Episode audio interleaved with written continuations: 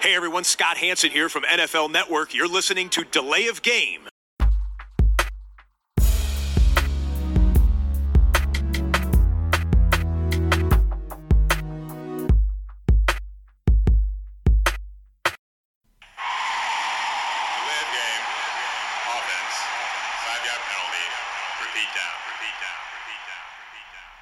Dienstagabend Podcast Time. Es meldet sich die Crew von Delay of Game, der Football Podcast, heute mit Episode 158. Es ist die letzte Ausgabe unserer Show in diesem Jahr. Ähm, und dazu begrüße ich, wie könnte es anders sein, den Christian. Hi Tobi. Und heute auch wieder am Start Mr. 305, der Max. Hallo Tobi, hallo Christian. Hi. Ja, wie waren eure Feiertage? Entspannt.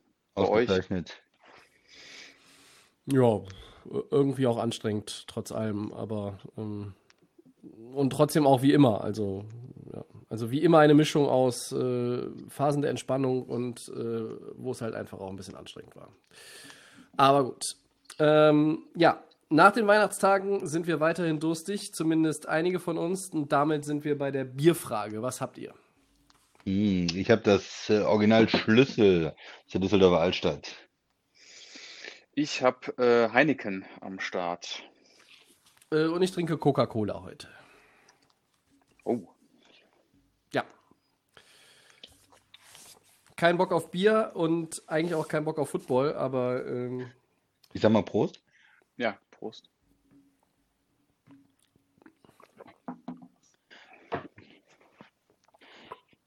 kein Biertipp vom Host. Was das bedeutet, kann jeder selbst interpretieren. Ähm, machen wir einfach mal den Start in unsere Show Ja. mit Woche 16.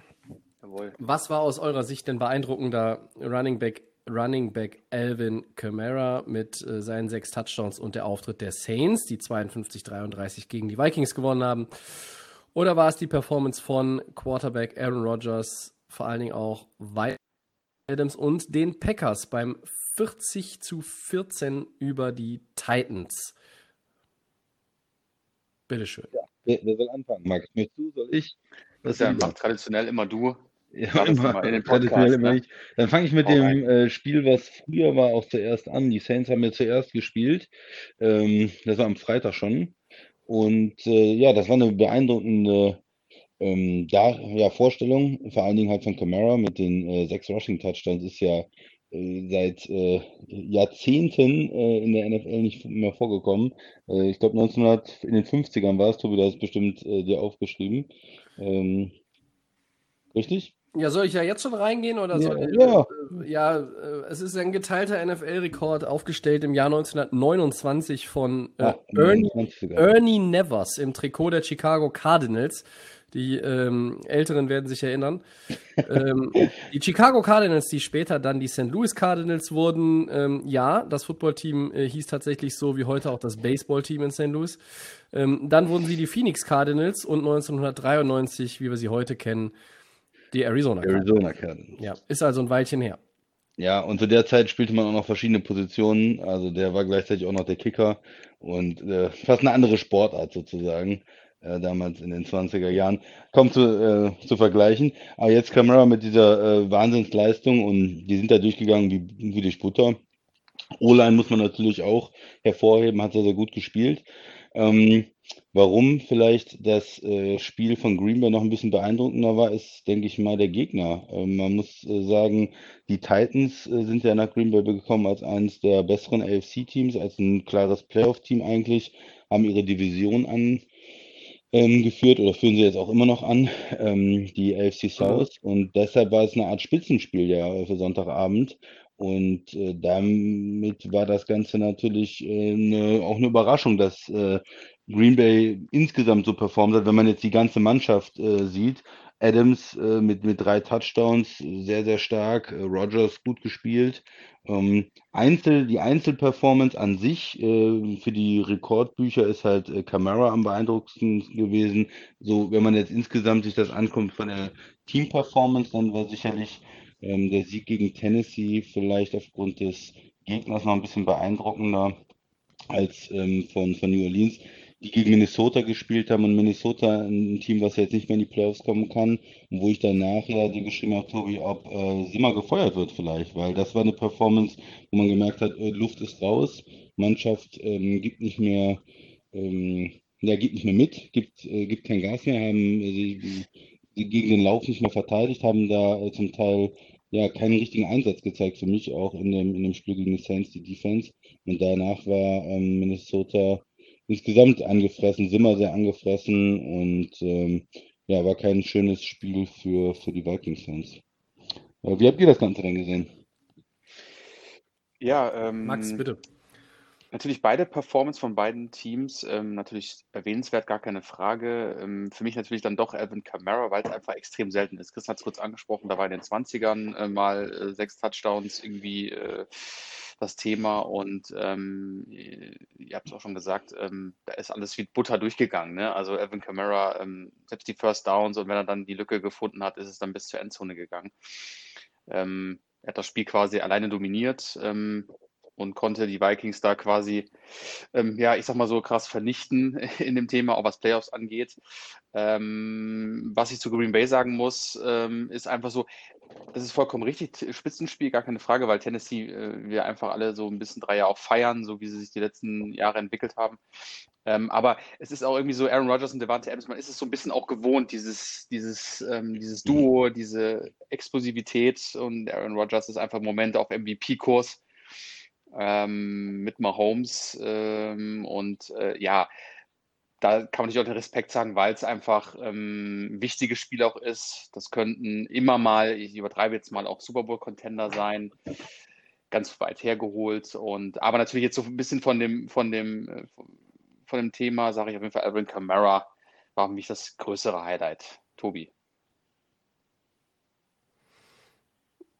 Ja, ich würde da jetzt euch beiden zustimmen. Ähm, Individualperformance, Camara überragend. Ähm, deshalb vielleicht das so gesehen auf der Ebene beeindruckender als Team, weil der Gegner stärker war und stärker ist, ähm, war es dann schon auch die Performance der Packers.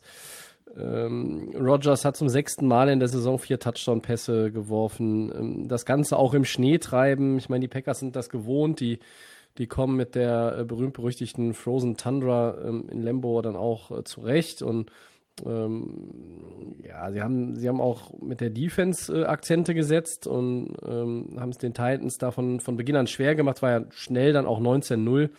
Ähm, eigentlich jetzt nur wegen dann der, der Extrapunkte, äh, die nicht funktioniert hatten, ähm, dass es nicht 21-0 stand, aber sie waren diese drei Scores vorne. Äh, und, und ja, Devante Adams elf Bälle gefangen für 142, drei Touchdowns. Also diese Connection Rogers äh, Adams, das ist beeindruckend und macht einfach Bock zuzusehen. Ähm, aber trotzdem auch, wenn die Packers das natürlich im, im Schnee gewohnt sind. Ich fand es dann trotzdem auch imposant, wie sie das mit dem Passspiel von Beginn an auf ja wirklich schwierigem Geläuf, trotz alledem ja ähm, hinbekommen haben. Ähm, sie haben sich jetzt nicht dahingestellt und könnten ja auch ihrerseits äh, laufen, laufen, laufen. Sie sind sehr viel gelaufen, sie sind auch sehr effektiv gelaufen. Ähm, allen voran auch mit dem Rookie Running Back AJ yeah. Dillon, den Second Round Pick. Ähm, der hat mir sehr gut gefallen. Ähm, von dem würde ich gerne ähm, auch in den nächsten Wochen mehr sehen. Ähm, Jamal Williams war ja bei den Packers in ja, dem Spiel, glaube ich, ja, nicht verfügbar. Ähm, richtig, danke. Ähm, wenn, wenn, der, wenn der wieder da ist und, und man hat quasi theoretisch drei Running Backs, also ich würde auch AJ Dillon den Ball in den Playoffs geben. Vielleicht nicht, wenn ich einen Game-Winning Drive brauche, ja, dann, dann setze ich vielleicht auf die beiden erfahrenen Leute. Aber ähm, das hat mir gut gefallen. Ähm, äh, es wird auch immer ein bisschen wenig über die Packers O-Line gesprochen, ähm, wo einfach Top-Leute sind. Also äh, Jenkins, der, der Center war, glaube ich, wieder da nach drei Spielen. Christian. Ja, also, äh, Lindsley ist zurückgekommen. Der, Jenkins, hatte ist zurückgekommen, genau. Jenkins genau. hatte Center gespielt und ist wieder nach außen gegangen.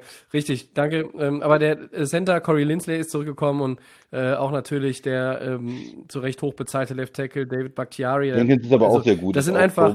dieses Jahr, ja. Ja, das stimmt. Ähm, das ist einfach auch eine gute O-Line und, und dann hat man auch in dem Spiel wieder gesehen, auch wenn es natürlich jetzt dieses Jahr nicht die, die absolute Top-Defense äh, ist, ähm, was, was zum Beispiel jetzt ab, abgegebene Yards oder abgegebene Punkte anbelangt. Äh, aber wenn ich da die, die, die Smith Brothers, man nennt sie ja so, auch wenn sie jetzt nicht äh, Brüder sind. Äh, zumindest nach heutigem Kenntnisstand nicht verwandt sind, ähm, das ist schon gut ähm, Rushan Gary, der ja als First-Round-Pick äh, auch ein sehr, wie soll ich sagen, bescheidenes Rookie-Jahr hatte, ähm, den hat man entwickelt. Mike Patton hat als DC da auch äh, große, äh, großartige Arbeit geleistet. Äh, und in der Secondary hat, hat man einfach auch Playmaker. Ähm, also ob es ein King ist, ein Savage. Alexander, vor allem.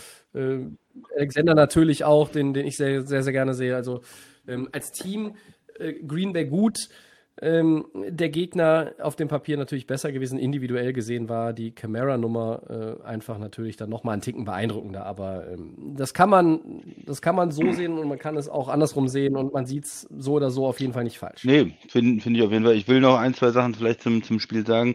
Du hast es, dass äh, Rogers und Adams gut sind. Max, du hast ja auch gesagt, da hat man sich so ein bisschen dran gewöhnt auch in der Saison. So, das erwarte man. Naja, zwei Touchdowns. Bisschen, ja. Da waren der Adams 140 Yards, das ist ein normaler Arbeitstag für ihn auch irgendwie.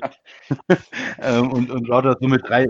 Ja, es ist aber auch die Art und Weise. Es ist auch ja, die Art ja. und Weise, ne? Also äh, wie, wie, wie Adams äh, sich die, die Separation an der Line of Scrimmage holt, er, er arbeitet ja gar nicht mit den Händen. Er macht das ja alles äh, Füße in den Boden, dann ein bisschen äh, Shuffle ja. und dann ist er weg. Ne? Und das kann er wie kein Absolut. Zweiter. Und ja. was mich aber bei dem Spiel noch mehr freut als, als Packers-Fan, ich bin wirklich begeistert gewesen. Das war jetzt mal so ein komplettes Spiel. Ähm, auch ganz kleine Ausnahmen, das gesagt, extra Punkte mal verschossen und so, aber es war das äh, beste Spiel, was sie diese Saison gemacht haben. Ähm, es war jetzt kurz okay. vor Saisonende äh, in schwieriger Umgebung, vor allem für die Defense. Man hatte erwartet, okay, wie viel Yards macht denn Derrick Henry in dem Spiel? Äh, 300 gegen die Packers Defense oder was? Das ist ja genau das Richtige für ihn. Die Packers haben oft Probleme gegen den Lauf. Es ist ein laufstarker Running Back. Es ist auch ein Quarterback, der laufen kann. Ähm, es wird vielleicht ein Shootout, aber sie haben sehr, sehr gut gespielt in der Defense. Äh, guten Gameplan auch gemacht, muss man ja auch manchmal sagen.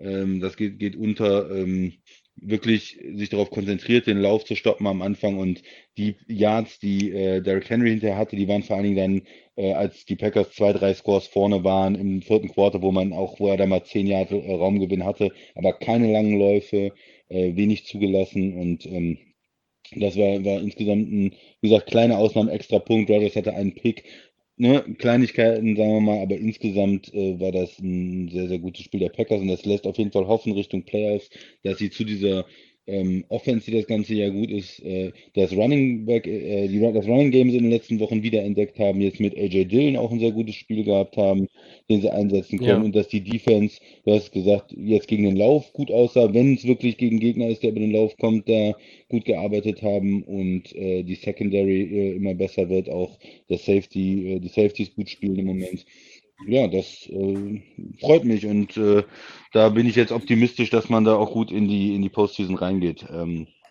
ja, also das war sehr richtig, richtig gut und für die Saints, ähm, ja, das, äh, ich meine, Breeze hat sich jetzt äh, ein bisschen äh, wieder ist ein bisschen wieder reingekommen. Er hat äh, gegen die Vikings am Anfang kein gutes äh, Spiel gemacht. Die liefen wirklich äh, über den über den Lauf die ganze Zeit dann. Aber man hat auch wieder gezeigt, ja, man, man kann so gewinnen. Man ist ein komplettes äh, Footballteam. Man hat jetzt einen, einen hohen Sieg nochmal eingefahren und hat ja auch immer noch die Chance, falls Green Bay gegen Chicago stolpert, diesen äh, Nummer 1 äh, NFC-Seed zu bekommen, der ganz wichtig wäre. Also ich denke auch die Saints gehen, äh, gehen zufrieden nach dem Wochenende nach Hause ähm, und, und können da ähm, ja. ja mit der Performance insgesamt zufrieden sein. Ich möchte nochmal, falls der Max nichts anderes zu dem Thema hat, auf, ähm, auf Mike Zimmer nochmal ja. zu sprechen kommen. Du hast es eben angesprochen, du hattest mich ja auch angetextet. Ähm, ich ich muss, muss zugeben, ich habe äh, von dem Spiel dann doch auch nur Highlights ähm, gesehen. Es waren dann auch ein paar, ähm, äh, waren dann doch noch ein bisschen Weihnachtsfeierlichkeiten, die man zu Ende bringen musste. Ähm, ich weiß nicht, ob man, äh, ob man da wirklich, äh, wirklich ansetzen sollte. Die äh, Minnesota äh, ist ein Team, was in den Playoffs nicht, nichts verloren gehabt hätte, wenn sie da irgendwie reinge, reingewurstelt noch wären. Also es ist einfach ein, eine schlechte Saison gewesen. Ähm, du lebst offensiv nur von Delvin Cook äh, und natürlich von Justin Jefferson. Du hast äh, auch, auch sehr, sehr viel Verantwortung in die Hände des Rookies gegeben. Ähm, Kirk Cousins hatte ähm, jetzt in den letzten Monaten zwar auch mehr Licht als Schatten, ähm, aber ich bin halt nach wie vor nicht davon überzeugt, dass Minnesota mit diesem Quarterback einen Super Bowl gewinnen kann. Und ähm, in der Defense gibt viele junge Leute und weiß ich nicht, jetzt gegen die Saints war das einfach ein rabenschwarzer Tag. Ich bin äh, rein persönlich, also ganz persönlich, jetzt nicht fachlich, sondern einfach nur vom, von seiner Persönlichkeit her und seinem Auftreten her kein Freund von Mike Zimmer. äh, noch nie gewesen. Äh, aber ich glaube nicht, dass, ähm, dass die Vikings ernsthaft darüber nachdenken, ihn, ihn rauszuschmeißen. Das kann ich mir nicht vorstellen. Okay, ja, ich hatte nur so überlegt, ich finde, in Minnesota muss ich ja irgendwas tun. Also, i- es war eine, eine Saison mit Licht und Schatten. Ja. Du hast am Anfang viel verloren, dann hattest du wieder eine Zeit in der Mittelsaison, wo es nochmal aufwärts ging, wo du auch Richtung Playoffs nochmal geguckt hast. Ähm, verpasst die Playoffs jetzt am Ende. Ich fand zum Teil gute Ge- äh, Spiele auch von Cousins äh, mit den beiden Receivern. Dann waren es wieder äh, schlechtere Phasen. Running Game war auch mal gut und mal schlecht. Also es war irgendwo durchwachsen. Am Anfang der Saison war die äh, Secondary extrem schlecht, dann kam es ein bisschen besser. Jetzt in dem Spiel kassiert man sechs äh, Rushing Touchdowns von, von einem Spieler. Also ja, sehr ähm, mh, ja, Achterbahnfahrt die Saison auch gewesen für, für Minnesota. Und ich hatte nur so ein bisschen einfach, als ich das die zweite Hälfte geguckt habe, das Gefühl, da sind Spieler, ähm, die ja nicht mehr 100% geben. Ich meine, kann man sowas vielleicht verzeihen, wenn man nicht in die Playoffs kommt und da irgendwie so einen schlechten Tag erwischt? Oder ist es auch so, dass ich ähm, Zimmer ein bisschen abgenutzt hat in Minnesota und irgendwas wird man ja verändern müssen und Cousins entlassen kann man sich nicht leisten, denke ich mal. Der, dem hat man ja erst wieder eine Verlängerung gegeben und da dachte ich einfach mal, hm, vielleicht muss man da Richtung Coach gucken, wenn man was verändern will. Aber Das ist mö möglich. Max, wie siehst du das? Glaub, glaubst du, dass sie wirklich darüber nachdenken? Ich bin ja doch auf der Seite von Christian, dass sie darüber nachdenken müssen sogar, weil ähm, seit Cousins ja da ist, ähm, ist es bei den Vikings in allen Richtungen nicht gelaufen. Da war es mal mit, dann hast du irgendwie, war mal die Defense gut, dann war sie schlecht. Da hast du Probleme mit den Receivern gehabt, da haben die sich nicht verstanden. Hm. Ähm, jetzt ähm, hast du keine großen Angriff gezeigt, ähm, um in die Playoffs jetzt, ja, du hast vielleicht nochmal zum Ende hin, aber du hast die letzten drei Spiele auch verloren. Mit dem Du warst aber in dem Spiel gegen die Saints, bist du reingegangen und warst mathematisch ja noch Nicht raus, nicht äh, genau, ausgezählt. ja ne? Also die Chance war gering und tendierte ja, gegen null. Aber auch vor dem Hintergrund habt ihr natürlich recht. Das war dann Offenbarungseid. Genau, Also und es dann hast du, hast nicht auch gescored gegen New Orleans, aber trotzdem ähm, ist das Thema, dass du dich ja von Cousins erstmal nicht lösen kannst. Ähm, hast du mit Geld zugeschüttet. Ähm, und vielleicht wird es wirklich der Coach sein, der schon, schon lange da ist. Ähm, mit Jefferson hast du wirklich ein, eine gute Option jetzt.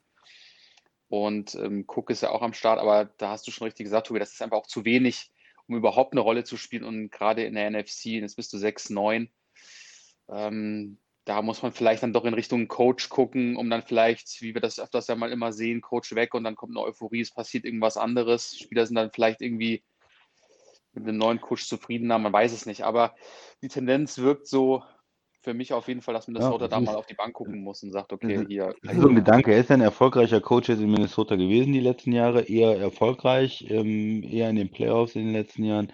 Ähm, aber ja, ich habe mich nur gefragt, ob man da vielleicht irgendwann was verändern will. Vielleicht guckt man sich das Ganze auch noch an, ähm, zwei Jahre und, und macht dann und sagt dann, okay, wenn man Ja, ja. aus dem Cousins-Vertrag rauskommt und vielleicht Zimmer nicht mehr, dass man dann einen kompletten Rebuild macht. Vielleicht denkt man auch, man ist, ist kurz vorm Super Bowl in Minnesota. Ähm, nur, ja, man hatte so das Gefühl, das haben sie vor der Saison gedacht und äh, ja, müssen sie vielleicht mal umdenken. Müssen sie, ähm, ich glaube, das Team ist im Moment nicht so nah dran am, am Erfolg, äh, wie vielleicht manche Ja. Gedacht haben. Die, Stimmt. die Cap-Hits der nächsten beiden Jahre, Kirk Cousins 31 Millionen und dann im Jahr darauf 45 Millionen, wenn ich das äh, richtig äh, gesehen habe. Das ist dann schon eine Hausnummer und es ist schwierig, aber trotzdem gibt es ja auch jetzt äh, Gerüchte und das, das meinte ich auch unter anderem damit, wenn es tatsächlich ein bisschen Quarterback-Karussell gibt in der Offseason, äh, dass auch Leute mit einem Vertrag vielleicht nochmal irgendwo getauscht werden. Ne? Also es Mhm. gibt ja diese, ist Kirk Cousins vielleicht einer für Kyle Shanahan anstelle von Garoppolo? Sehe ich persönlich nicht als das äh, Mega-Update. Äh, oder Upgrade, muss man sagen, Entschuldigung. Aber äh, müssen wir, muss man mal abwarten. Ich glaube, da haben wir Gesprächsstoff äh, für die Offseason ähm, gegebenenfalls. Ähm, und ja, äh, eine Frage, die aber jetzt zu der ganzen Packers-Thematik auch noch reingeflattert ist. Wir äh, müssen heute oder wollen heute, dass ähm, äh, sich jetzt äh, ja scheinbar beliebt äh, gewordene Next Question Segment können wir jetzt heute eigentlich oder hatten wir nicht vorgesehen, deshalb müssen wir unsere Hörerfragen anders einbauen. Der Basti hatte uns gefragt, äh, ist Aaron Rodgers denn jetzt der Lock, äh, wenn es darum geht, wer wird der MVP? Max. So ein Battle mit Mahomes, ne? Also ich habe es ja vorhin schon mal kurz gesagt, dass er für mich auf MVP-Kurs ist und ähm, was er die die letzten Nase vorn? Monate da gezeigt hat. Also ja, es ist ein, ist ein heißes Battle. Also ich würde nur die beiden im Moment sehen, die für den Titel in, in Frage kommen. Christian, siehst du immer noch Mahomes vorne?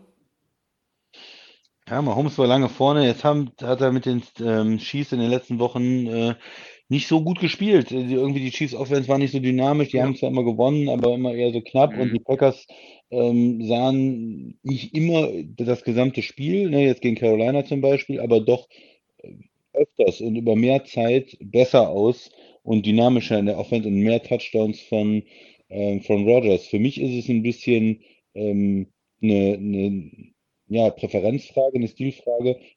Ich finde, die haben es beide verdient. Ich hätte mit beiden kein Problem, wenn, äh, wenn Rodgers oder Mahomes MVP wer, äh, werden. Ähm, Mahomes hat mehr Yards, Rodgers hat mehr Touchdown-Pässe.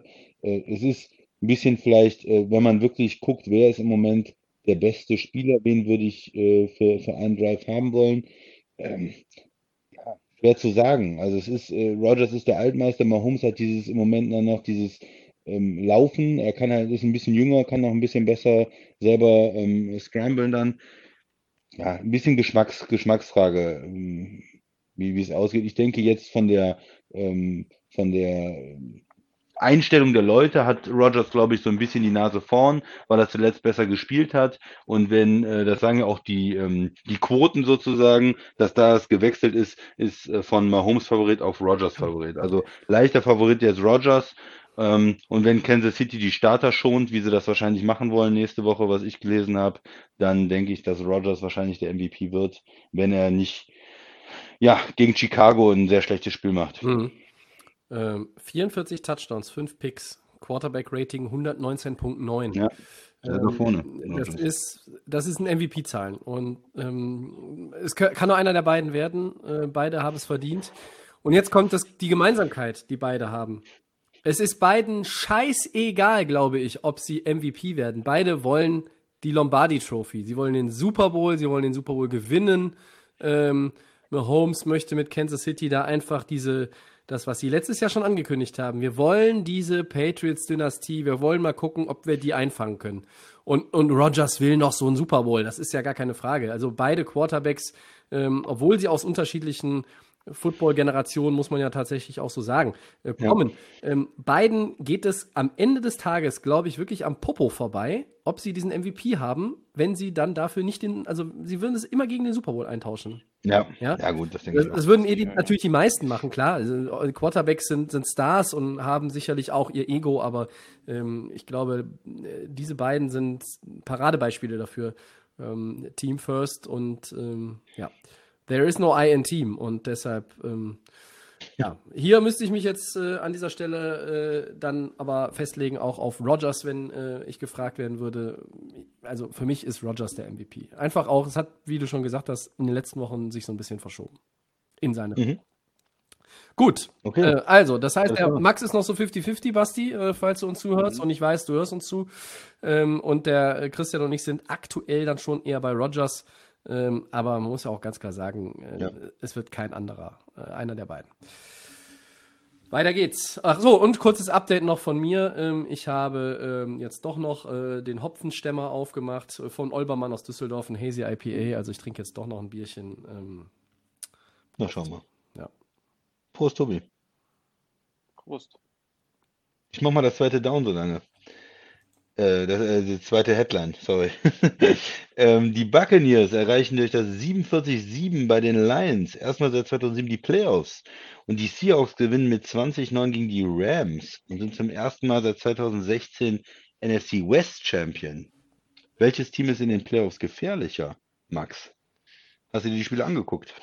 Hm, Ich habe die beiden in der Zusammenfassung mal angeschaut. Also erstmal Buccaneers erstes Ziel, Playoff-Teilnahme, ist erstmal, denke ich mal, geglückt, ne? Nach diesem, ja, das war ja, glaube ich, auf der Ziel. Der, das große Ziel ist natürlich, den, in den einen Super Bowl in Tampa zu haben, aber jetzt hast du erstmal das erste Ziel, Playoffs geschafft. Ja, genau. Ähm, mit Tom Brady und Gronky und wen wir da alle noch so rumlaufen äh, haben. Gronky. Um Gronky, Gottes Willen, mir kommt Der das ja auch so Abendessen wieder hoch. reingegronkelt. Gronky. Ist ja auch so schön reingegronkelt in den Touchdown, Oh den er da Gott. gefangen hat. Ja, gegen eine Kirmestruppe. Die haben, Entschuldigung, Ja. die haben gegen eine Kirmestruppe gespielt. Was hatte Detroit denn für eine Vorbereitung auf das Spiel? Äh, gefühlt zehn Coaches nicht am Start und, und, und irgendwie wegen Covid irgendwie und, und, und Regeln irgendwie nicht dabei. Also das war ja, also für mich war das Spiel ja mehr oder weniger eine Farce. Ja, gut. Ja, gut, sagst du so, jedes Team hat mal Ja, gut, Probleme was mit, mit, mit Also, Thema ist ja Covid-Ausfällen. so, also ähm, Playoffs erstmal geglückt, Haken dran gegen die Lions, hat es Tobi ja gerade deutlich gesagt, äh, Scheißtruppe. Ähm, ja, jetzt müssen wir mal weiter gucken. Bei den Buccaneers, äh, da haben wir auch gesagt, okay, Playoffs überhaupt, ähm, Tom Brady sieht nicht so gut aus, bla bla bla. Aber jetzt ist das erste, der erste Step erstmal gelungen. Ähm, zu den Seahawks äh, gegen die, gegen die Rams 2009. Ähm, ja, das war, das war schon äh, wieder mal ähm, Seahawks, wie wir sie eigentlich auch sehen wollen. Ne? Also wir hatten ja auch gedacht, dass Seahawks ein bisschen auch nachgelassen und ähm, sind sie dann auch gefährlich in den Playoffs. ähm, ist hier die Frage, aber welches Team ist wirklich gefährlicher? Für mich sind es die Seattle Seahawks. Ähm, trotz dieser ganzen, ähm, wo wir auch gesagt haben, die straucheln und passt das alles über die letzten Wochen, finde ich einfach, ist dieses Russell Wilson-Thema immer noch relativ stark. Und ich finde, dass sie das bessere Team sind, wenn man die Buccaneers dagegen vergleicht. Ähm, das muss jetzt nicht von den Spielern einzeln sein, aber ich glaube, dieses Ganze, wo wir ja schon öfters mal gesagt haben in den letzten Wochen, das ist alles neu, etc. Du hast jetzt den ersten Step jetzt gemacht in die Playoffs, aber für mich sind die Buccaneers kein Team, was man jetzt nicht äh, bezwingen kann. Ähm, und die NFC ist, ist mega stark und da könnte es auch schon in der ersten Runde äh, bye-bye heißen. Äh, den Seahawks traue ich da ein bisschen mehr zu. Ähm, wir wissen die Qualität des Teams, ähm, wenn sie dann einfach im Lauf sind und Russell Wilson das wieder zeigt, was er kann, können sie auch in den Playoffs weit kommen. Ob sie es bis zum Finale schaffen, das ist natürlich die große Frage. Aber ähm, wenn ihr mich beide jetzt fragt, sind für mich natürlich die Seahawks äh, das gefährlichere Team. Tobi. Da möchte ich widersprechen. Äh, für mich sind es tatsächlich die Buccaneers. Ähm, sie sind gefährlicher in den Playoffs. Womöglich. Ich bin da nicht so 100%, aber ich. Ist das wieder die Brady-Karte oder wie? Ähm, ja, dazu komme ich gleich noch. Dazu komme ich gleich noch. Im Super Bowl, im Super Bowl sehe ich sie nicht. Also, was mich natürlich ja. jetzt schon tierisch nervt, ist, ähm, dass Brady und die Buccaneers als äh, wahrscheinlicher Nummer 5 Seed ähm, Ja. gegen den Sieger der East spielen. Und das ist in meinen Augen, da kann Washington noch so gut sein äh, mit der Defense. Das ist für mich schon wieder eine ne Freikarte, eine Tom Brady Freikarte. Das ist wie bei Monopoly, wenn du die Ja. richtige Karte ziehst und du musst ins Gefängnis, äh, weil du eine 9 gewürfelt hast äh, äh, von dem Straßenfeld vorher, dann, dann musst du ins Gefängnis und dann kommst du aber mit der, mit der Karte wieder raus, ja. Ähm, Tom Brady hat immer eine Freikarte dabei. jüngeren, für die jüngeren Zuhörer, Monopoly ist ein Gesellschaftsspiel, ähm, was äh, ziemlich beliebt war, als wir klein waren. Ähm, kennt vielleicht nicht mehr jeder, der uns zuhört. Hm. Aber ja, äh, die Buccaneers sind für mich das etwas bessere Team. Die Buccaneers sind äh, jetzt so ein bisschen, wie soll ich sagen, ja, die sind nicht aufgewacht, aber die sind so ein bisschen energized. Da ist jetzt, da ist jetzt einfach, da klickt es mehr in der Offense. Das ist ähm, nicht nur Brady, es sind halt einfach alle und es ist, ist dann doch auch nochmal schwer, schwerer auszurechnen, weil ich dann auch glaube, Brady spielt hinter einer besseren O-Line. Ähm, Brady hat insgesamt mehr Skill-Position-Player, also mehr Talent auf diesen Skill-Position-Positionen um sich herum. Äh, das fängt einfach Richtig. bei den Tight Ends an. Also die Receiver brauchen wir jetzt ja gar nicht durchgehen, meinetwegen. Also da kann ja, kann ja einer sagen, der Metcalf, der, der nimmt, der, der zählt für Goodwin und Antonio Brown. Kaufe ich sogar noch. Aber ähm, ich glaube, da ist einfach mehr bei den Buccaneers. Und ähm, Seattles Defense ist angreifbarer und ähm, trotzdem stört mich bei den Buccaneers halt auch, ähm, die haben nur einen Sieg gegen ein Team, das einen Winning Record hat in dieser Saison. Und das war gegen die Packers. Äh, alle anderen Teams, die sie, die aktuell noch einen Winning Record haben oder wieder einen, haben sie verloren. Zweimal gegen New Orleans, gegen Chicago, gegen die Rams und gegen Kansas City. Ähm, und ihre Siege sind die Siege, die man natürlich auch einsammeln muss. Äh, wir haben jetzt Woche für Woche gesehen in den letzten, im letzten äh, anderthalb Monaten, dass es immer mal wieder Teams gibt, die nicht dazu in der Lage sind. Äh, schöne Grüße da an die Browns oder auch an die Rams, um jetzt mal so die jüngsten Beispiele zu nennen. Und deshalb kaufe ich jetzt die Buccaneers und, und gehe nicht mit denen Hand in Hand über die Straße, bevor der Bus kommt. Ich, der Max sagt Seahawks, ich Ja. sag eher Buccaneers, aber halt auch mit der Einschränkung, ähm, selbst wenn sie dieses vermeintliche Easy Game bekommen, äh, danach ist Schicht im Schacht. Oh ja, ich bin jetzt von, äh, von den Buccaneers auch, du sagst, das war gegen ein Schrottteam. Ja, okay, aber sie haben so gut und so dominant in der Offense gespielt, wie ich das eigentlich seit Wochen oder Monaten mal erwarte von den Buccaneers. Ja, das, Genau das das, das muss man ihnen. Das war genau das, äh, was jetzt mal kommen musste doch. Wenn ich jetzt Buccaneers-Fan bin, dann sage ich doch, genau so habe ich mir das doch vorgestellt. Brady, was macht der? Der, der spielt seine äh, Receiver an, seine Playmaker. Antonio Brown mit einem Touchdown, Evans mit einem Touchdown, Goodwin mit einem Touchdown, Gronk mit einem Touchdown. Genau so dynamisch, aber auch mal über 20, 25, 30 Yards, äh, nicht nur klein, klein. Und dann so ein Spiel, ein schlechter Gegner, Stafford war ja auch noch verletzt, ohne Coaches, klar, aber den einfach auch so bis zur Halbzeit abgefrühstückt, Ja. ehrlich gesagt. Abgefrühstückt und Brady ist ja dann schon, hat gesagt, so, ich setze mich jetzt auf die Bank, das war's für mich Und, heute, ich habe und, das genug ist, gemacht. und das ist der, das ist der Indikator, warum Detroit da einfach wie eine Kirmestruppe aufgetreten ist. Wenn du von Blaine Gabbard hinterher noch im Grund und Boden gespielt wirst, äh, Freunde, dann kannst du mir doch nicht sagen, dass dieses Team NFL-Format hat. Nein, trotzdem denke ich, dass das in, in so einer äh, Woche 16 jetzt wichtig war für Tampa, so, äh, so zu dominieren in der Offense, dass es läuft, zu zeigen. Ähm, dein Kommentar, dass sie gegen gute Teams dann oft schlecht ausgesehen haben, ist natürlich berechtigt. Wenn man Druck auf Brady bekommt, wenn man da die O-Line ähm, schlägt sozusagen und, und Brady unter Druck setzen kann, dann äh, ist das in der Offense sehr, sehr, sehr viel schwerer. Aber das gilt natürlich für fast alle Quarterbacks. Aber er ist natürlich besonders ein älterer Quarterback, nicht so mobil. Wenn du ihn in der Pocket unter Druck setzen kannst, dann ähm, ist das sicherlich das Rezept. Äh, was mir bei Tampa gut gefällt eigentlich ist, dass die Defense ja auch noch Talent hat. Manche Spieler hat ja auch die Defense gewonnen dieses Jahr. Äh, insgesamt eine, eine starke ähm, ja, Performance äh, über die Saison gesehen von der Tampa Defense. Und von daher halte ich sie noch irgendwo ein bisschen gefährlicher als die Seahawks. Wobei man auch sagen muss, jetzt komme ich mal zu den Seahawks, die haben auch eine Entwicklung gemacht in der Saison. Die sind jetzt nicht mehr dieses High-Scoring-Offense-Team, äh, haben das wieder ein bisschen zurückgeschraubt. Es läuft nicht mehr so rund in der Offense. War natürlich jetzt auch mit, der mit den Rams eine gute äh, Defense, gegen die sie gespielt haben, aber auch in den Wochen davor schon. Aber dafür spielt die Defense wesentlich besser als am Anfang der Saison. Äh, Secondary macht nicht so viel Fehler. Äh, Adams ist jetzt voll drin. Als Safety ist irgendwie überall äh, zu finden. Er wird in allen möglichen Situationen ähm, oder in unterschiedlichen Rollen eingesetzt auch.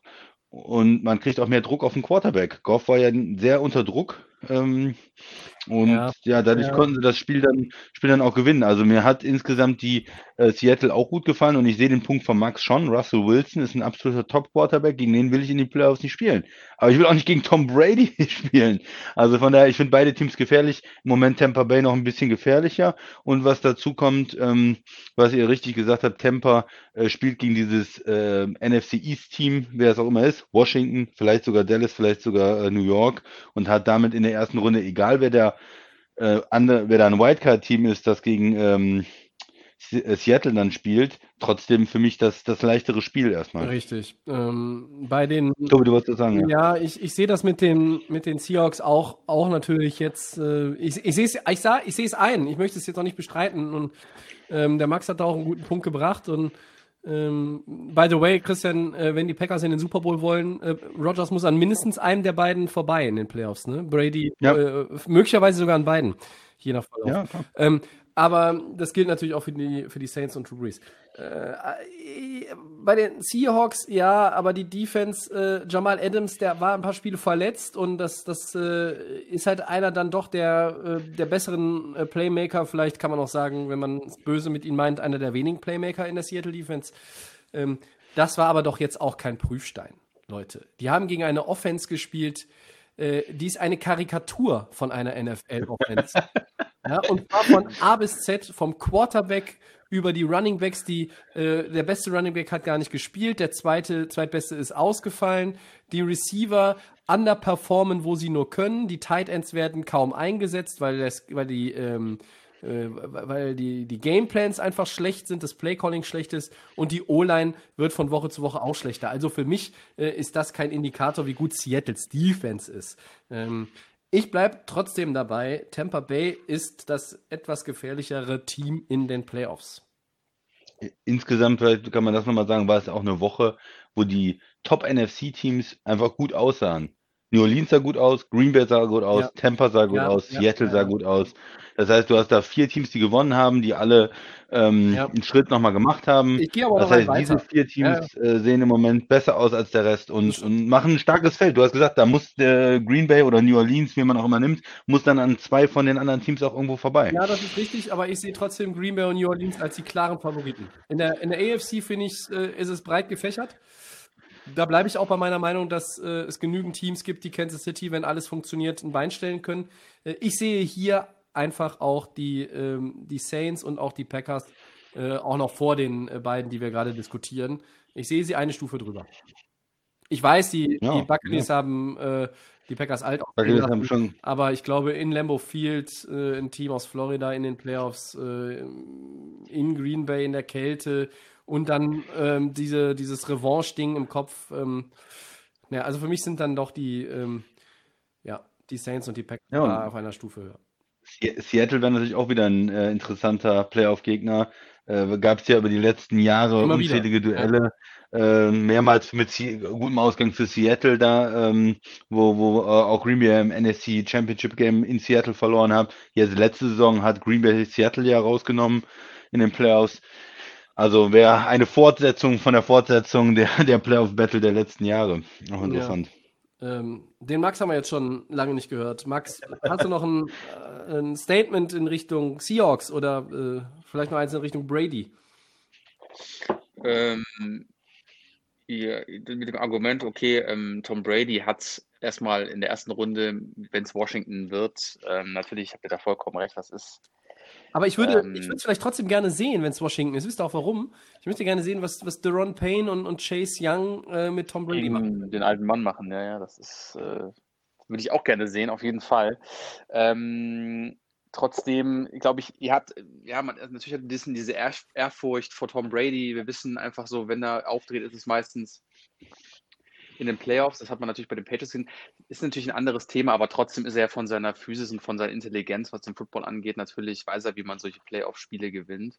Russell auch. Ähm, das ist natürlich richtig, aber für mich ist einfach so, ähm, ist für mich Seattle einfach so der, wo ich dann einfach mehr zutraue. Tobi hat auch nicht, du hattest auch nicht unrecht, dass die Receiver im Moment auch so irgendwie gar keine Rolle auch spielen. Also jetzt hat man es quasi gegen die Rams jetzt gesehen, aber so davor war es dann auch irgendwie, war dieser Boom dann auch wieder, ist wieder ein bisschen abgeflacht. Es ist mega interessant, wie es bei beiden Teams sein wird, äh, wer die Gegner auch sein werden. Ähm, trotzdem bleibe ich bei Seattle, dass sie so ein bisschen mehr den, die Power haben, weil einfach das manchmal auch bei den Buccaneers, ähm, auch wenn sie jetzt in den letzten, ging ja auch um alles für sie, ne? Also die hatten Mhm. wirklich dann auch Vollgas gegeben und ähm, trotzdem traut man dem Braten nicht und wie ihr schon sagt, man, ähm, da ist dann nach Washington auch dann der Zug abgefahren. Also soweit wird man, soweit glaube ich, ähm, habt ihr da vollkommen recht, das wird nicht weitergehen. Ne? Ja. Also in, in Aber man weiß- passieren immer verrückte Dinge. Ich stelle mir nur gerade vor, Ja. dass ein, dass ein 6, 10 oder 7, 9 Divisionssieger der East möglicherweise in die zweite Runde einzieht. Ähm, äh, ist noch weit weg. Ich denke nicht. Sagen wir mal, ich denke ist weit nicht. weg. Naja, wa- was ist, was ist wenn äh, wenn es Washington ist und die kochen wirklich die O-Line der Buccaneers leicht? Das ich gerade im Kopf, wenn Also, das wirklich passiert. Äh, das ist dann, dann, Also, dann Tobi, ich das glaube, Problem, ich glaube, dass die natürlich punkten müssen. Wenn Alex Smith und Ja. Gibson mit in dem Team sind, dann äh, traue ich denen zu, äh, vielleicht 24 zu machen. Ähm, reicht das? Weiß ich nicht. Aber äh, ich halte es nicht für ganz abwegig. Aber wir sind noch weit weg von diesem Szenario. Über Washington sprechen wir später bestimmt auch nochmal irgendwie. Das ist Also, ja unvermeidlich angesichts der Lage in der Nightmare on Elm Street Division. Wir haben aber auch hierzu noch äh, zu unserem aktuellen Thema jetzt gerade äh, vom Fabian äh, eine Hm. Frage. Und zwar, ähm, das knüpft so ein bisschen oder indirekt an das an. Ich meine, der Basti fragt natürlich nach dem Real MVP, so im Slim Shady Modus. Ne? Ähm, Will the real MVP please stand up? Und dann stehen Aaron Rodgers und Patrick Mahomes äh, auf und sagen, ich bin's. Ähm, der Fabian sagt ähm, oder fragt, wer ist denn euer MVP abseits dieser üblichen Kandidaten, äh, wenn man jetzt über Wilson und Mahomes und äh, Rodgers spricht? Für mich, sagt er, ist es Brady. Das Team war zwölf Jahre nicht in der Postseason. Er kommt dahin, neues System, neuer Coach, neue Mitspieler, keine richtige Offseason zur Vorbereitung. Äh, er spielt unglaublich. Äh, Brady wird mir zu kritisch gesehen, sagt er. Und äh, ich glaube, da dürfen wir uns mit einschließen angesprochen fühlen, Ja, aber das nehmen wir nicht angesprochen. ähm, und er sagt, das ist jetzt schon ein Erfolg, egal wie die Saison ausgeht. Äh, die Saison hat gezeigt, Brady kann es auch ohne Bill. Was sagt ihr zwei denn dazu? Ich sage da, das ist, ähm, finde ich, zu wenig, was Tom Brady da. Also mal, Fabian hat auch eingeschränkt. Er hat gesagt, ja, die Interceptions, aber die würden ihn jetzt mal, von statistischen her würde er da jetzt mal so weggehen. ich, ich lehne mich da einfach zu weit aus dem Fenster. Wir wir haben immer das Thema, okay, wie ist er, wie ist er vom Körperlichen? Er ist halt ein älterer Spieler, aber mit dieser Erfahrung hätte ich einfach von Tampa Bay mit diesem Talent, deswegen war ich da auch so ein bisschen auf dem Hype-Train und ähm, es war, war ja auch alles jetzt, wie ich gesagt habe, das Thema bei den Tampa Bay alles all in. Ähm, habe ich eigentlich mehr erwartet, ähm, als dann wirklich. Das ist jetzt ganz großes Gemecker. Also es ist natürlich jetzt alles bei Tampa, hat er auch vollkommen recht, das ist alles gut gelaufen und ähm, es ist ein neues Team, es ist eine neue Franchise. Aber irgendwie hätte ich mir mehr, noch ein bisschen mehr erwartet, weil wir einfach hier vom Goat sprechen, weil wir einfach wissen, was er da um sich rumlaufen hat. Und ähm, einfach auch dieses, dieses, ähm, dieses Florida, dieses Lifestyle, dieses ganze Thema, das ist alles so, was auch mit reinspielt. Und da habe ich einfach ein bisschen so mehr am Anfang gedacht. Und wir hatten ja auch Tom Brady schon mehrmals kritisiert in den letzten Wochen und das auch nicht zu Unrecht. Ähm, immer das aufs Alter zu schieben, weiß ich nicht, weil dafür, finde ich, ist seine, ähm, seine Athletik so über die letzten Jahre sogar deutlich besser geworden, meiner Meinung nach. Ähm, auch mit Ernährungsumstellungen etc. Deswegen würde ich sagen, also ich habe da mir ein bisschen mehr erwartet. Für mich ist er nicht so der MVP, der der so ja, nicht am Rande steht, sondern für mich ist es einfach so, ja, Tom Brady, das ist, wenn es dann nicht funktioniert jetzt in den Playoffs, dann ist das für den, für den GOAT, der diesen Willen hat und das schon über Jahre auch so kennt und auch den Ehrgeiz, den er selber hat, da ist dann einfach auch nicht eine Playoff-Teilnahme, ist einfach zu wenig. Und das Mhm. ist ähm, meine Einstellung. Ja, ich glaube, äh, man muss natürlich, ähm, man kann es auch zwei Seiten betrachten. Also auf der einen Seite, ich stimme ich auch dem Max zu, die, die Erwartungen sind bei Tom Brady natürlich immer extrem hoch, weil er ähm, dieses, dieses Level über die ganzen Jahre gebracht hat und so eine unheimlich hohe Hürde für sich selbst auch äh, gesetzt hat. Und dann kommt er nach Tampa und man weiß, dass da eine Menge ähm, talentierte Spieler sind, talentierte Wide Receiver, die er in New England zuletzt nicht hat und man erwartet dann ähm, was Besonderes. Und immer wenn es dann nicht so läuft, dann ist man natürlich auch kritisch und, und ich bin ja auch schnell kritisch, äh, was, was dann seine Performance angesagt und habe gesagt, manche Sachen, die funktionieren einfach noch nicht so, wie man das erwartet hätte. Insgesamt muss man aber sagen, wenn man auf die Statistiken guckt und mal ein bisschen versucht, das äh, analytisch ähm, zu bewerten, er hat 4200 Yards äh, diese Saison bei erst 15 Spielen gemacht. Ähm, er hat ein äh, sehr gutes Rating äh, insgesamt. Er hat äh, 36 Touchdowns diese Jahr, dieses Jahr, 11 Interceptions. Das ist sicherlich ein bisschen mehr, als wir ähm, zum Teil in den letzten Jahren von ihm ge ähm, ja, gesehen haben. Ne? Aber es ist auch, äh, 11 Interceptions ist immer noch 36 zu 11, ist ein sehr guter Schnitt. Und äh, wa- wa- was will man da äh, groß meckern? Er 15 ist, äh, weniger als Jared Goff dieses Jahr hatte, glaube ich. ja, ja, und das immer noch äh, 19 weniger als, als Winston letztes Jahr, der äh, 30 hatte. Das ist Also es ist, äh, äh, es ist, es ist eine sehr gute Saison und er zeigt auch, dass er, äh, und das wussten ja eigentlich alle vorher, es ist, ähm, New England war so erfolgreich, weil sie den besten Coach und den besten Quarterback hatten, ja, und es ist nicht dieses, äh, ja, wer ist jetzt, woran lag es? Es lag daran, dass sie beide hatten. Deswegen haben sie äh, sechs Super Bowls gewonnen zusammen und äh, Brady auch mit einem nicht ganz so guten Coach und dafür vielleicht besseren Mitspielern, macht einen guten Job in Tampa, kommt in die Playoffs und äh, das Ziel ist trotzdem, denke ich, in Tampa Bay auch äh, Richtung, klar, jetzt diese erstmal in die Playoffs zu kommen, aber Richtung Super Bowl zu gucken. Wenn du mit Brady in den Playoffs bist und ein talentiertes Team hast, dann, dann Mhm. ja, will er da auch rein. Trotzdem glaube ich, wenn sie jetzt äh, nur, nur in Anführungsstrichen ins NFC Championship Game äh, kommen, dann war die Saison äh, trotzdem ein Erfolg. Und wenn man dann noch guckt, wie es in New England gelaufen ist, äh, dann ist, ist Brady sicherlich mit seiner Entscheidung und mit seiner Saison zufrieden. Ja, So, man, man muss da schon auch mal äh, sich in den März zurückdenken. Ähm, Free Agency hat begonnen. Ähm, ich glaube, es war äh, die erste oder zweite Woche, ähm, die uns in der Pandemie dann äh, ein bisschen das Leben verändert hat. Und ähm, ich hatte hier ähm, auf einem mobilen Gerät äh, gefühlt 24 Stunden am Stück NFL Network laufen. Ähm, weil man plötzlich auch einen Leerlauf hatte und, und, und, und dann ähm, habe ich irgendwie da jede Sekunde mir angeguckt und das war ja dann auch, wohin geht der? Und dann kam plötzlich, äh, sickerte durch, es wird Temper. So. Und dann äh, hat man natürlich gesagt, ja, das ist geil, äh, das passt gut, äh, weil er hat da diese 2000 Yard Receiver aus dem Jahr zuvor, die mit Winston, der natürlich viele Turnover hatte, eine Menge Alarm gemacht hat. Das war ein Godwin, das war ein Mike Evans.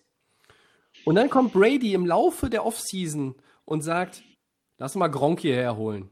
Er hat bestimmt Bock, mit mir zu spielen. Ja. So, dann kommt Gronk noch dazu.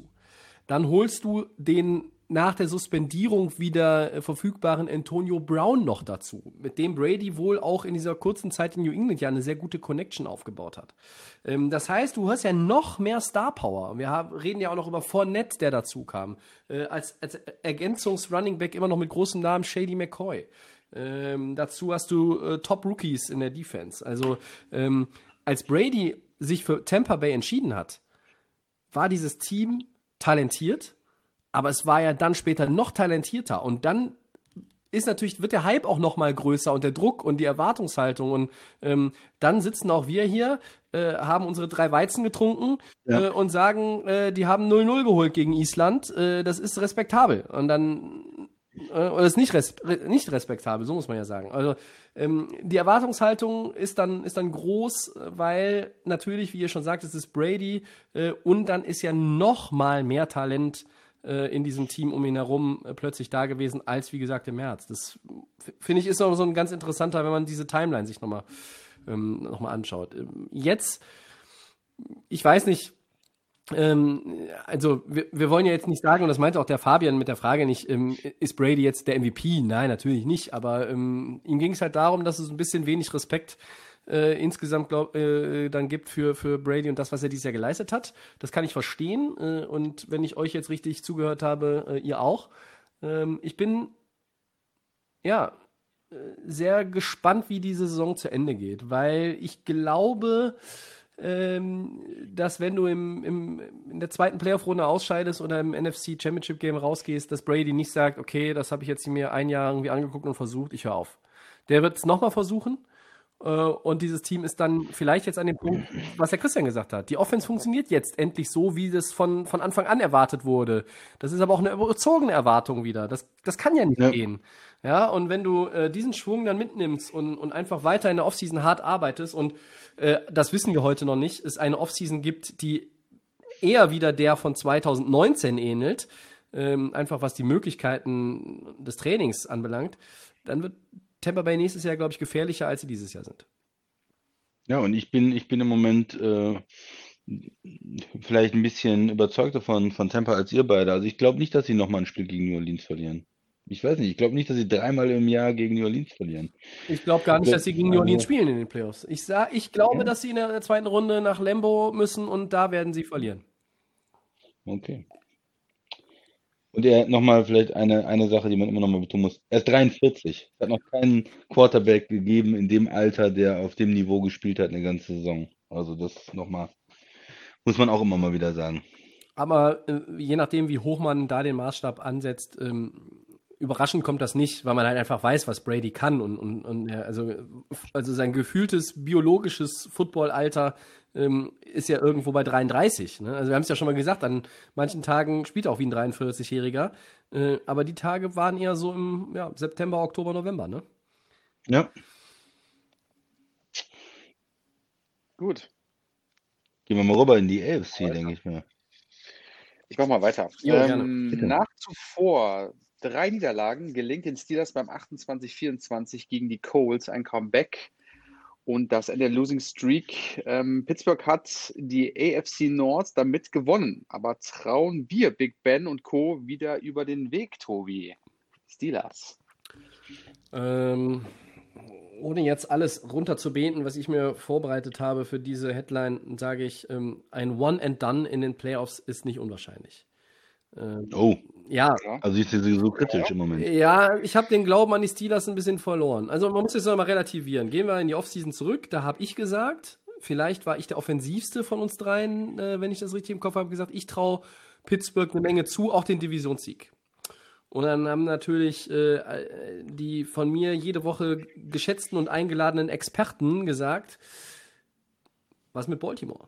Und dann habe ich gesagt, ja, Baltimore, natürlich. Baltimore, die Ravens, die sind der Favorit in der, in der North. Aber Pittsburgh, ich traue dir das zu und für mich ist Pittsburgh definitiv ein Playoff-Team. Der Max, Christian war dann schon so eher an Bord und der Christian und der Max hat gesagt, äh, ja, weiß nicht, Pittsburgh, mal gucken. Ich wollte es ich nett formulieren, Max. Sie ruhig auch hart du hast gesagt, da kommt gar nichts. Äh, oder um, um quasi einen großen Mann zu zitieren, you give me nothing. Ähm, Richtig. Aber äh, instead of losing all your evening, äh, die Pittsburgh Steelers haben eine beeindruckende Serie hingelegt. Die haben von ihrer Defense gelebt. Äh, die hatte Verletzungen jetzt. Ähm, da läuft aber immer noch jemand wie TJ Watt rum. Der ist ein Monster und das ist wahrscheinlich der, der Defensive Player of the Year. Aber Laufen, Pittsburgh, Run Game, Katastrophe existiert nicht mehr. Äh, auch in dem Spiel gegen die Colts, es war wieder so, das Timing stimmte lange nicht. Die Receiver lassen Bälle fallen. Äh, Big Ben sieht einfach etwas, ich meine, er war jetzt auch nie eine Tanzmaus, aber äh, etwas unbeweglicher als, als einfach früher sah er auch aus. Und dann bist du nach dem Field Goal der Colts, nach der Halbzeit 24-7 hinten und dann läuft es plötzlich wie am Schnürchen. Und dann habe ich auch gedacht, das muss mir mal einer erklären, ähm, weil Indy jetzt ja auch kein, kein Team, das irgendwie gerade aus, aus der Farmliga dahin gewechselt ist in, in die National Football League, sondern die spielen ja auch eine gute Saison. Und dann bei Pittsburgh macht es plötzlich Klick. Und ich frage mich, warum war es in dem Spiel gegen Cincinnati nicht oder in irgendeinem der anderen Spiele, die, die sie so glorreich ver, verkackt haben in den letzten Wochen. Ähm, trotzdem holen mich die Steelers jetzt nicht ab und, und, und sagen mir jetzt, okay, wir sind jetzt wieder die Steelers vom Anfang der Saison. Ähm, ich bin da irgendwie skeptisch. Ja, ich fand interessant, was du gesagt hast. Auf einmal fluppt es dann nach der Halbzeit. Es ist irgendwie ausgewechselt, ne? In der, in der ersten Halbzeit, wo man nichts hinbekommen hat, ähm, wo man eigentlich nur einmal gescored hat, weil die, weil die äh, Kurzer den, den Ball verschenkt haben. Und dann in der zweiten Halbzeit auf einmal ist genau das, was sie endlich machen. Sie spielen nicht nur die kurzen Pässe immer, sie haben ja sowieso kein Running Game, sondern sie gehen auch mal wieder tief und überraschen die, die Colts. Ja. Und, und Rodgers nimmt dann auch mal wieder ein paar schwere Würfe, eins gegen eins wo er sagt, okay, mein, mein Receiver, die haben ja nicht den Nummer 1 Receiver, aber die haben ja vier Nummer 2 Receiver vielleicht, die aber alle irgendwo eine Qualität haben und der dann sagt, okay, ich habe hier Matchup, One-on-One, komm, ich probier's. Und dann äh, hat es funktioniert und dann haben sie sich ähm, da aus diesem Loch für mich ein bisschen rausgespielt.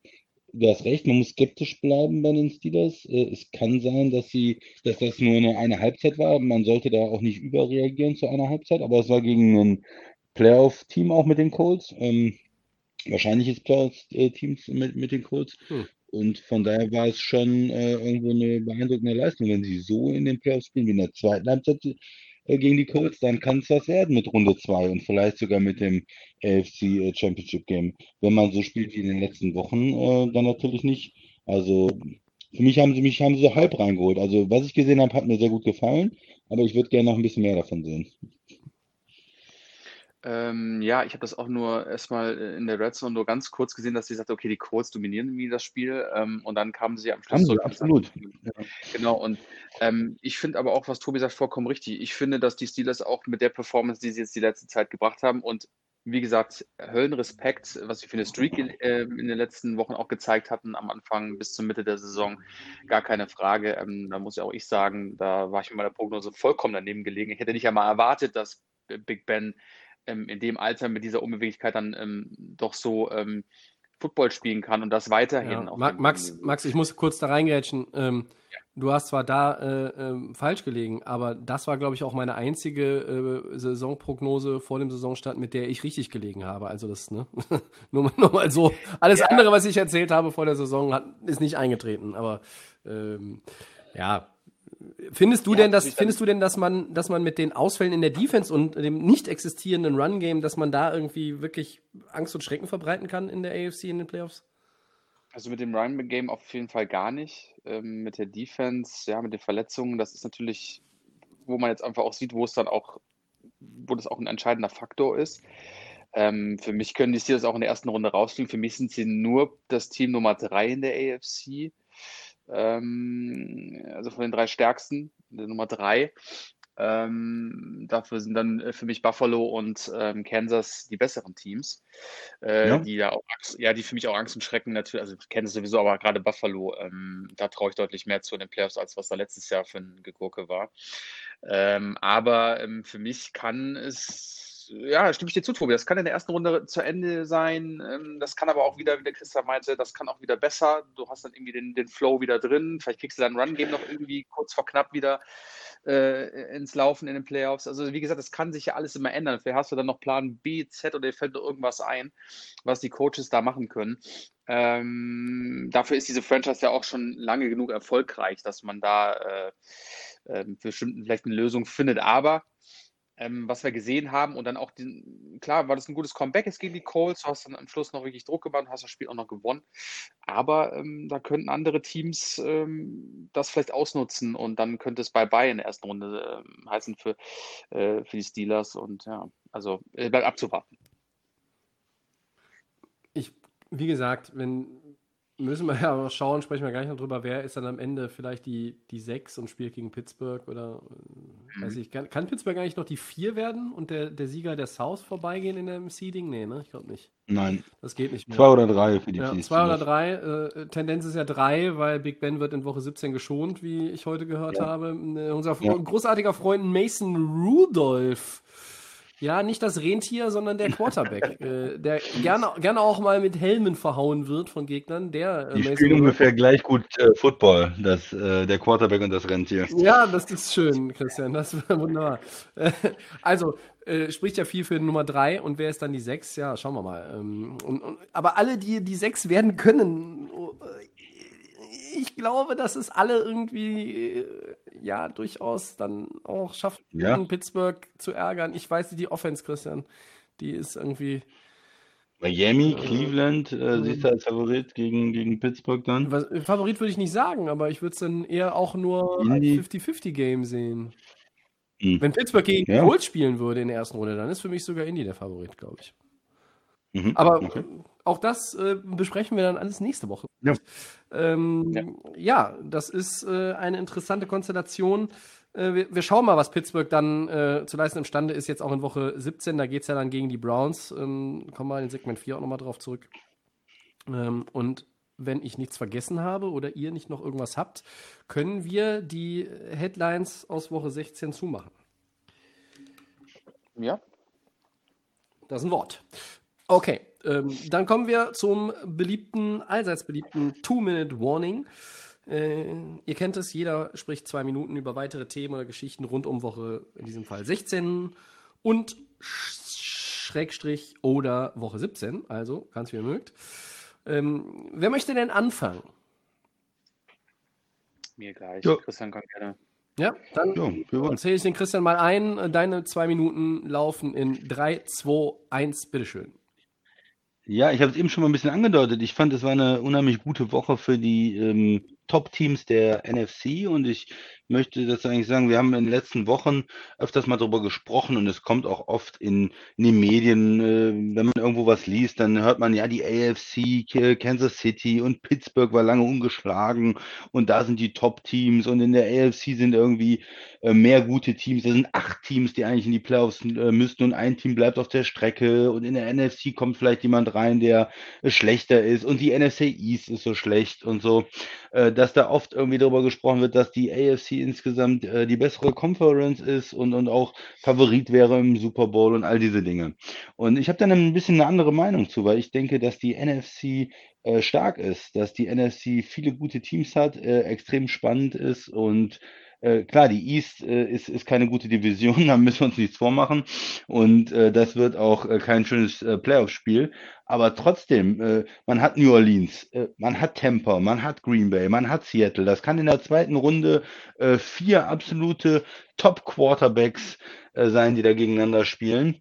Ähm, die äh, alle Erfahrungen haben, die äh, alle schon den Super Bowl gewonnen haben, da, äh, die mit, mit ähm, vielen Playmakers in der Offense spielen, die wie New Orleans äh, mit, mit einer kompletten Defense dazu spielen. Äh, die anderen Teams, Tampa hat eine interessante Defense, Green Bay hat, eine, hat sich zumindest verbessert und Seattle auch. Also das wären doch vier Teams, die auf jeden Fall in einem Halbfinale äh, extrem gut wären und wenn man in die AFC rüber guckt, wenn man dann Teams hat wie Miami, wie die zuletzt gespielt haben in der Offense, äh, da kommen wir vielleicht gleich auch nochmal zu, äh, mit einem Quarterback-Wechsel dazu, ähm, oder auch Indy oder äh, Pittsburgh, dann bin ich nicht überzeugt davon, wenn man die vier besten Teams der NFC gegen die vier besten Teams der AFC äh, spielen lassen würde, dann glaube ich, dass am Ende die NFC da äh, besser rauskommen würde. Eine interessante Sicht, ein äh, spannendes Two-Minute-Warning von Christian. Max, möchtest du darauf reagieren? Ja, wollte ich gerade fragen. Will dazu einer was sagen? Habt ihr da irgendwie eine Meinung zu? Ähm, Wenn du jetzt nimmst äh, Bills, Kansas City, Pittsburgh und äh, Tennessee. ja, Tennessee vielleicht und, und du schickst die gegen Green Bay, New Orleans, Seattle und Tampa? Weiß nicht. Ja, ich sehe deinen Punkt, Christian, aber ich, ich sehe das ziemlich offen. Ich würde das auch eher offen sehen. Also die Dominanz. Aber so die, die letzten Wochen Kansas City, ja, wir wissen alle um die Qualität, nicht so gut gespielt, P Pittsburgh nicht so gut gespielt, Buffalo ist vielleicht das heißeste AFC-Team, Tennessee hat jetzt gerade dick in Green Bay verloren. Ja, nur, also es ist zumindest ausgeglichen für mich, äh, wenn nicht äh, vielleicht andersrum. Und ich höre immer sehr viel über die Stärke der AFC, ich bin mal gespannt. Ja. Also, Max, hast du. ja, also, Aber schon nicht überzeugt, okay.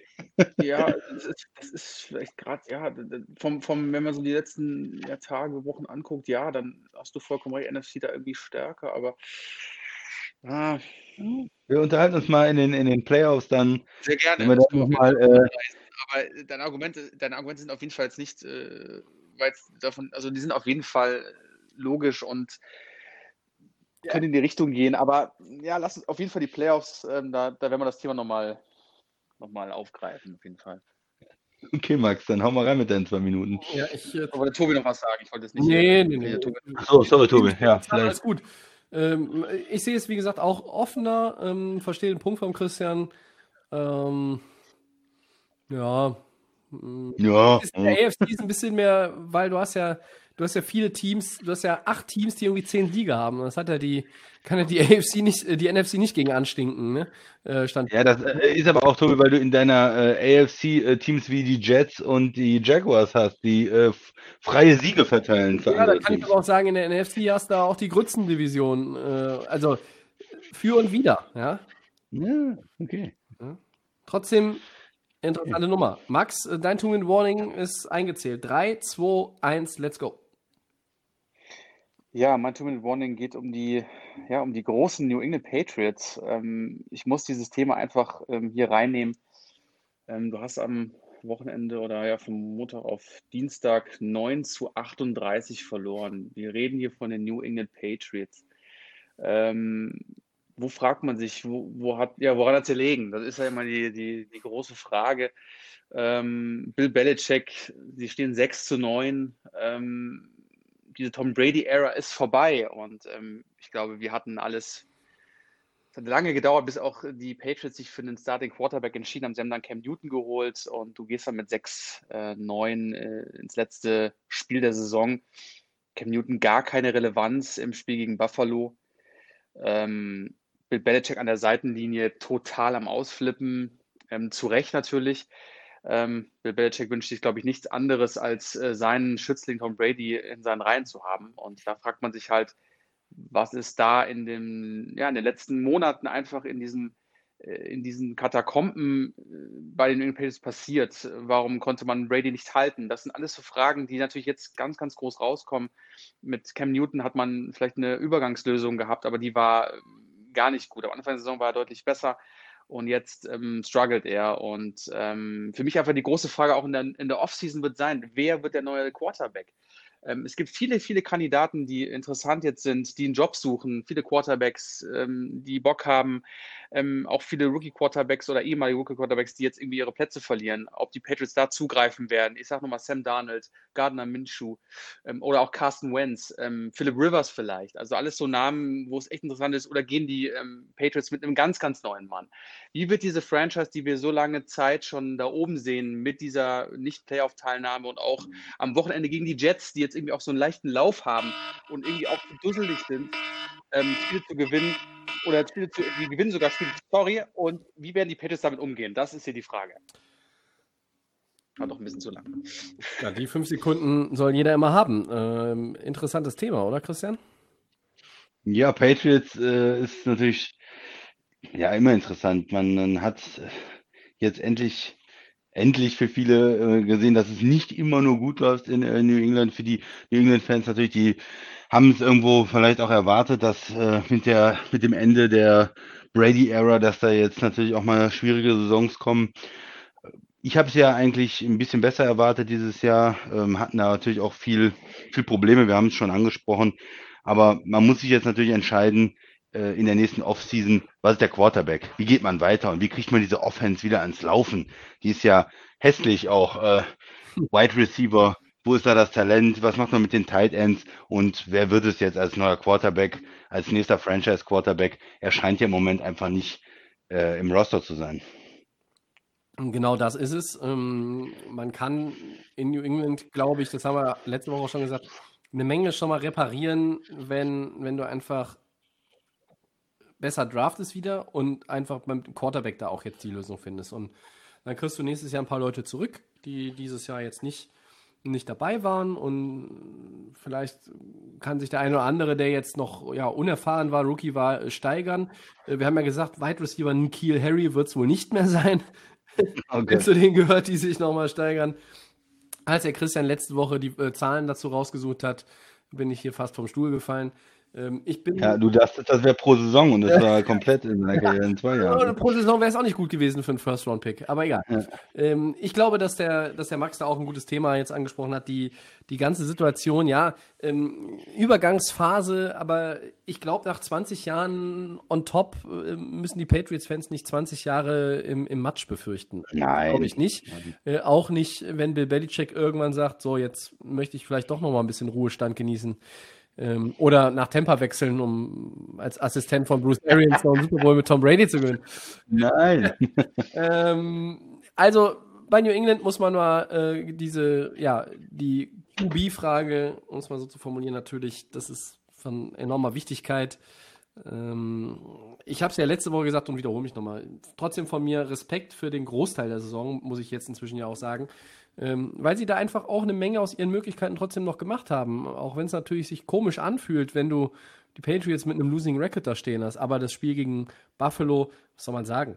Ja, also das war auch Selbstaufgabe in weiten Teilen. Und das äh, kann keinem gefallen, der es mit New England hält. Ähm, ja, es kann letztlich auch keinem gefallen, der irgendwie hofft, dass, dass er noch vor den Bills landet im Playoff-Seeding. Aber ähm, wenn man dann wenn man eine Mannschaft sieht, wie, wie New England jetzt am Monday Night Game, die sich da so hängen lässt. Aber gut. Ähm, England wird uns in der Offseason sicherlich auch nochmal begleiten, thematisch. Ähm, und ich werde mit meinem Two-Minute-Warning noch ein bisschen weiter durch die AFC marschieren, wenn ihr nichts dagegen habt. Sehr gerne. Dann mache ich mal den Timer für dich, Tobi. Ja, sehr gerne. Perfekt. Und dann in 3, 2, 1, let's go. Ja, ich fange mal an äh, mit äh, meinen Freunden, den Chargers. Ähm, die haben tatsächlich ihr drittes Spiel in Folge gewonnen und alle ähm, waren One-Possession-Games. Und das ist ja etwas, was wir seit anderthalb Jahren bei den Chargers äh, regelmäßig und zu Recht kritisieren. Ich bin auch übrigens dafür, dass Anthony, Anthony Lynn gefeuert wird nach der Saison, der Head Coach. Äh, der schafft, versucht ja auch innerhalb der Spiele immer irgendwie die Spiele noch zu verlieren. Da sind Entscheidungen und Calls dabei, da packst du dir an den Kopf.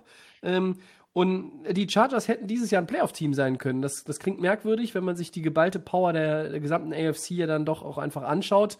Ähm, also mit Power die Records, jetzt nicht unbedingt jede Offense. Aber die Chargers haben neun Spiele verloren bis hierhin und sieben davon waren nur mit einem Score. Das ist halt schon Wahnsinn. Äh, Props gehen dann auch noch mal raus an Justin Herbert. Der hat mit 28 Touchdown-Pässen jetzt den äh, Rookie-Rekord gebrochen. Den hat tatsächlich unser Freund Maker Bayfield gehalten vorher. Ähm, dann möchte ich noch mal ganz kurz anzählen die ähm, Houston Texans. Das hat ja schon J.J. Watt übernommen.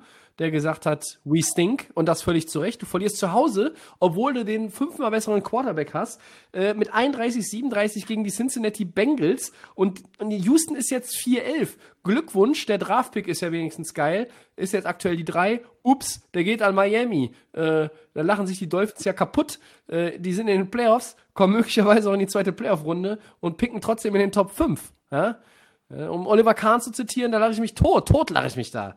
Und als drittes, ähm, so ein bisschen Fragezeichen, wir haben es eben schon angesprochen, was ist eigentlich mit den Chiefs los? Viel Mühe gegen Atlanta.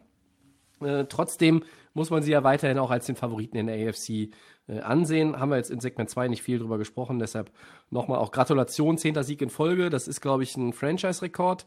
Äh, First Run beigeholt und my man Travis Kelsey äh, hat den Tight End Yards Rekord von George Kittle, der noch gar nicht so alt ist, gebrochen. 14,26. Perfekt. Ja. Nice. Sag mal, also ein Satz von euch bitte zu Houston. Also das ist ja, das geht ja gar nicht mehr, was die da fabrizieren. Jetzt sind die Bill O'Brien losgeworden und sind ja noch schlechter geworden. Ja, JJ Watt hat ja richtig, äh, richtig abgezogen, hat gesagt, dass ähm, Leute auch nicht richtig den Einsatz bringen. Ne? Das ist ja schon an, an Teamkollegen auch ein, ein ganz schöner Vorwurf. Ja. Und ja, da muss man sich überlegen, wie man da vorgeht. Also Houston hat immer noch den Franchise-Quarterback, schon Watson, das ist gut. Aber das ist auch so ziemlich das einzig Gute, was man im Moment über äh, Houston sagen kann. Du hast gesagt, die haben ihre Picks äh, abgegeben für kurzfristige Hilfe, um, um letztes Jahr, um dieses Jahr dann äh, irgendwo weit zu kommen. Das ist total nach hinten losgegangen. Ähm, jetzt sehen diese überteuerten Spielerzukäufe und, und, und Deals natürlich noch schlechter aus. Jetzt kommen die Rechnungen rein mit dem Pick, den man nach Miami geben muss. Und ähm, ja, im Moment bitter. Also man muss sich da wirklich überlegen, wie man in Houston weiter vorgeht, ob man ein Mini-Rebuild äh, macht. Man kann mit Watson natürlich jetzt nicht sagen, wir machen langfristig irgendwie was äh, und, und machen drei Jahre, äh, sind wir erstmal kein Playoff-Team, der, der, will ja gewinnen. Aber auf der anderen Seite muss man vielleicht auch mal ein bisschen zurückgehen, vielleicht ein paar Spieler abgeben. Ähm, weil ich sehe nicht den Weg, äh, wie, wie kommen sie jetzt an mehr Talent? Wie können sie das äh, Roster signifikant verbessern? weiß ich nicht, wie man das dieses Jahr macht. Oder man muss extrem viel Glück haben mit Late-Round-Picks. Also wird nicht ganz einfach für Houston. Bei den vielen Lücken, die da sind in dem Roster, äh, ja. nicht, ne? Ähm, Max, ähm, Justin Herbert, ganz unangefochtener Offensive Rookie of the Year, oder? Definitiv. Also ja, ähm, mittlerweile ich hatte schon, auch ne? schon so ein bisschen den, wenn wir jetzt Two-Minute-Warning jetzt nicht auf die Woche 16 oder 17 bezogen hätten, hätte ich jetzt gesagt, okay, was hat mich eigentlich so in der Saison, ähm, Ding würde ich auf jeden Fall diese Quarterbacks-Situation, die wir jetzt in der haben, da haben wir ja Burrow, ähm, Justin Herbert und Tour und das ist einfach so eine Draft-Klasse, wo ich auch schon mal vor ein paar Wochen gesagt habe, das ist einfach super. Und Justin Herbert, ich habe gedacht, ich, ähm, er war oft für Miami äh, auf, dem, auf dem Radar. Ich hatte gesagt, okay, den will ich nicht. Ich, ja, ich hätte ihn wahrscheinlich genommen, weil Tour war ja immer so das Thema, okay, ähm, was ist mit dem Rücken? Ähm, Mhm. Wenn man im Nachhinein, okay, äh, kann man das wahrscheinlich schwer vergleichen, weil Justin Herbert von Anfang an gespielt hat, ähm, aber trotzdem mega beeindruckend. Und es ist natürlich für die Chargers, äh, die nach Rivers Abgang ähm, jetzt einen, wirklich einen soliden Quarterback hat und einfach weiß, okay, den, auf den kann man sich die nächsten Jahre verlassen. Und es ist kein Quarterback, der, kann, der zeigt keine Angst, keine Furcht. Wenn du so viele Touchdowns machst, bist du, ähm, und gerade in dem schwierigen Rookie-Jahr immer, ähm, sieht das alles sehr, sehr gut aus. Wie die Franchise damit umgeht, ähm, ist eine andere Sache in den nächsten Jahren. Da sind andere Baustellen zu beheben. Aber vollkommen richtig, Tobi, ähm, ist erwähnenswert und für mich, äh, ja, Rookie des Jahres, ja. Und in der Defense, weil auch danach hatte der Basti gefragt, war mir sicher, wir kriegen das heute alles gar nicht unter, aber jetzt haben wir doch die Gelegenheit, tut sich gerade auf. Äh, Chase Young ist, glaube ich, dann auch aufgrund der letzten Ja. der Defensive Definitiv. hier auch Ja. Rookies. Oder? Ja. Und bei, bei Herbert, wir haben ja noch vor, vor einigen Wochen dann gesprochen, wo das äh, Rennen noch knapp war, ähm, Burrow oder, oder Herbert, aber das hat sich ja erübrigt. Ne? Leider. Sein Konkurrent ist verletzt und er spielt weiter sehr, sehr gut. Hätte es wahrscheinlich sowieso dann gewonnen, jetzt wie die zweite Saisonhälfte läuft. Aber ja, mit der Verletzung ist da, glaube ich, gar keine Frage mehr, oder? Äh, ja, sehe ich auch so. Ja, übrigens auch nochmal die, die Texans unter anderem äh, rausgepickt für mich hier beim, beim Two-Minute-Warning. Als ich eingangs sagte, kein Bock auf Football, äh, kein Bock auf Bier. Ähm, also diese Woche hat mich, äh, oder die letzten beiden Wochen, das ist einfach, ähm, wenn man, wenn man Spiele tippt und äh, wirklich versucht, noch was zu bewegen und dann äh, zum Beispiel immer von den Houston Texans enttäuscht wird, das, äh, das äh, rein footballtechnisch zermürbt es einen einfach. Deshalb äh, das vielleicht als äh, ja, über eine Stunde verspätete Erklärung ähm, zu diesem Satz. Ähm, aber ja. So viel Hoffnung in die Texans gesetzt. Ja, ich dachte, zu Hause gegen Cincinnati, wenn dein Quarterback John Watson ist, könnte man vielleicht mal gewinnen, oder? Also ganz so abhängig Ja, so, war das sollte nicht. man eigentlich. Sollte man. Aber das Gar ist, keine Frage. es ist so schwer, alles vorauszusehen teilweise. Und, äh, ja, aber ich, ich muss es sagen, das ist natürlich mein Problem. Ich nehme ähm, gewisse Performances einiger Spieler und auch Teams in den letzten zwei, drei Wochen Per- persönlich. Ja, bin ich, bin ich so ehrlich, bin ich, ähm, das nehme ich persönlich und ähm, ja, gut, so ist das. Äh, Bevor es aber noch persönlicher wird, gehen wir schnell weiter in äh, Segment 4 und das ist Woche 17. Ich, als wäre es gestern Ja. gewesen, dass da Woche 1 stand. Ähm, irre. Ein, Dezember, Woche Ja, 17. jetzt. Woche 17. Ja, wir machen das ein bisschen anders als, als sonst, ähm, weil wir jetzt nicht einzelne Spiele rauspicken wollen, sondern wir wollen über das große Ganze eigentlich reden. Und zwar ähm, packen wir es mal an hier mit der AFC. Vier von den folgenden äh, fünf, zehn und fünf AFC-Teams erreichen die Playoffs.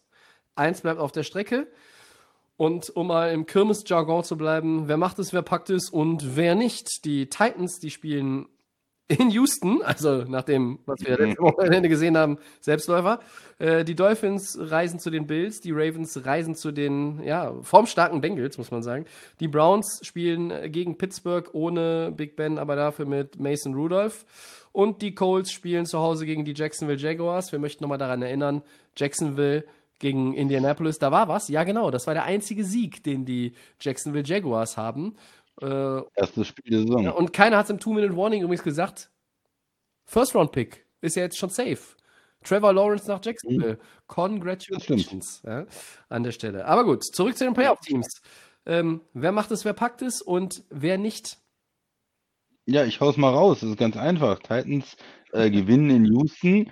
Äh, die Dolphins äh, verlieren gegen die Bills in Buffalo. Und ich denke, Buffalo will was beweisen. Die wollen Divisionsrivalen schlagen. Die wollen äh, ja die äh, den den Two-Seed haben und und geben nochmal Gas. Äh, die Ravens gewinnen gegen Cincinnati. Äh, die Browns äh, gewinnen gegen Pittsburgh, weil Pittsburgh äh, Starter schont und kein Problem damit hat, die drei zu werden. Sie müssten ja eh, werden ja auf Hilfe von von äh, Hilfe von Buffalo dann angewiesen. Äh, und die Colts gewinnen gegen Jacksonville, weil Jacksonville sowieso kein Interesse daran hat, irgendwie nochmal zu gewinnen. Und damit sind äh, für mich die äh, Playoff-Teams dann äh, die vier, und, ähm, außer die Dolphins. Die Dolphins fallen leider raus, weil äh, irgendwie noch schwerstes Spiel in Buffalo. Und äh, ja, ich glaube nicht, dass die sich alle schonen werden in Buffalo. Und damit haben sie dann das größte Problem. Außerdem äh, war die Performance auch gegen die Raiders. Sie haben das Spiel ja ganz am Ende knapp gewonnen. Äh, nicht besonders glorreich. Sie haben wieder mit Tua in der Offense fast nichts auf die Reihe bekommen. Ganz wenig ähm, Explosivität war einfach nicht vorhanden. Ganz wenig äh, Plays, die irgendwo was bewirken wollten. Er hat einfach nicht tief geworfen. Alles Checkdowns, alles kurz. Am Ende haben sie dann äh, Fitzmagic gebracht. Äh, der hat dann wieder seinen üblichen Zauber äh, rausgehauen, hatte 180 Yards, glaube ich, noch im, im äh, Fourth Quarter, hat mit einem Wahnsinnswurf dann die noch in Field Goal Range gebracht und das Spiel gewonnen. Genauso wie er letztens das Spiel gegen Denver aber mit einer Interception dann noch verloren hat. Ich denke, das kann auch nicht der Weg sein, ähm, Fitzmagic immer zu bringen am Ende. Es ist irgendwie spannend, es ist interessant für die Zuschauer, es ist witzig, aber es ist, glaube ich, kein guter Weg, äh, ein Team zu führen und dann zwischen den Quarterbacks zu wechseln und äh, Tua dann rauszunehmen. Ja, finde ich irgendwie seltsam. Max, kannst du ja vielleicht gleich noch was zu sagen, aber für mich ist äh, leider trotz einer starken Saison dann Miami das Team, was rausfällt. Äh, Max, das würde dich persönlich äh, treffen. Deine Dolphins, sagt der Christian, die bleiben auf der Strecke. Wie siehst du das denn? Ja, ich stimme da vollkommen zu. Es ist einfach unglaublich schwer. Gerade jetzt hast du das, äh, das Team, äh, den, den, den, der in der Division auf der Eins ist und der gerade einen absoluten Megaflow haben. Ich weiß jetzt nicht, ich habe jetzt schon alles versucht, irgendwie rauszufinden, ob jetzt die Buffalo, ob Buffalo jetzt irgendwie Mhm. auch wieder schont, etc., aber das sieht nicht so aus. Ähm, du spielst auch noch zu Hause und ähm, ich muss dem Christian da vollkommen zustimmen. Ähm, da ist Tour noch nicht so weit, um das jetzt in trockene Tücher zu bringen. Und jetzt kommt auch noch Buffalo und das ist natürlich doppelt so schwer. Und gegen die Raiders hast du vollkommen recht, das ist, das war nichts. Und War nicht schön, oder? Das anzugucken zum war Teil, nicht, was war die. nicht schön. Ich habe mir das Spiel dann, ähm, ähm, habe ich mir dann äh, noch in der kompletten Wiederholung am nächsten Tag angeschaut, weil es Ja. jetzt war lief. Und ähm, für mich natürlich dann als so als, als Bilderbuchende habt, äh, für mich als Fitzmagic-Fan, ähm, gefeiert dann. ich, nicht, ich, war dann, glaube ich, gerade irgendwie was mache, auf einmal komme ich wieder zurück an den Bildschirm und sehe, dass äh, Fitzmagic drin war und ich da mit meinem Trikot dann äh, total overhyped, wo ich mir denke, okay, es ist Tuas Team, was ja Flores immer sagt. Ähm, aber du gewinnst irgendwie Spiele oder du drehst sie nur oder es kommt Schwung rein, wenn du Fitzmagic auf dem Platz hast. Und ähm, um vielleicht den, den, den kleinen Traum, weil die anderen Teams einfach die leichteren Gegner haben, ähm, äh, könnte man vielleicht mit Fitzmagic an den Start gehen. Das ist zwar vollkommen irre, vollkommen dahergerissen, weil, okay, ähm, wenn du das Ziel Playoffs hast, dann würde ich sagen, nimm Fitzmagic, weil er dann irgendwie noch irgendwas rausholen kann aus dem Spiel. Das Tor vielleicht noch zu unerfahren und vielleicht noch dann auch noch derjenige, der zu vorsichtig ist. Aber ich muss da leider auch zustimmen. Ich wünsche es mir nicht, aber dass Dolphins einfach das Schwierigste ähm, am Wochenende haben, um das zu gewinnen. Und sie könnten da wirklich wegfahren und es nicht packen. Ähm, es gibt tausend Szenarios, ähm, wo es dann doch klappen würde. Aber wenn wir jetzt ähm, das hier schwarz auf weiß sehen, ist Dolphins einfach der, das ist das Team, was einfach ähm, ja, äh, vielleicht auf der Strecke bleiben wird.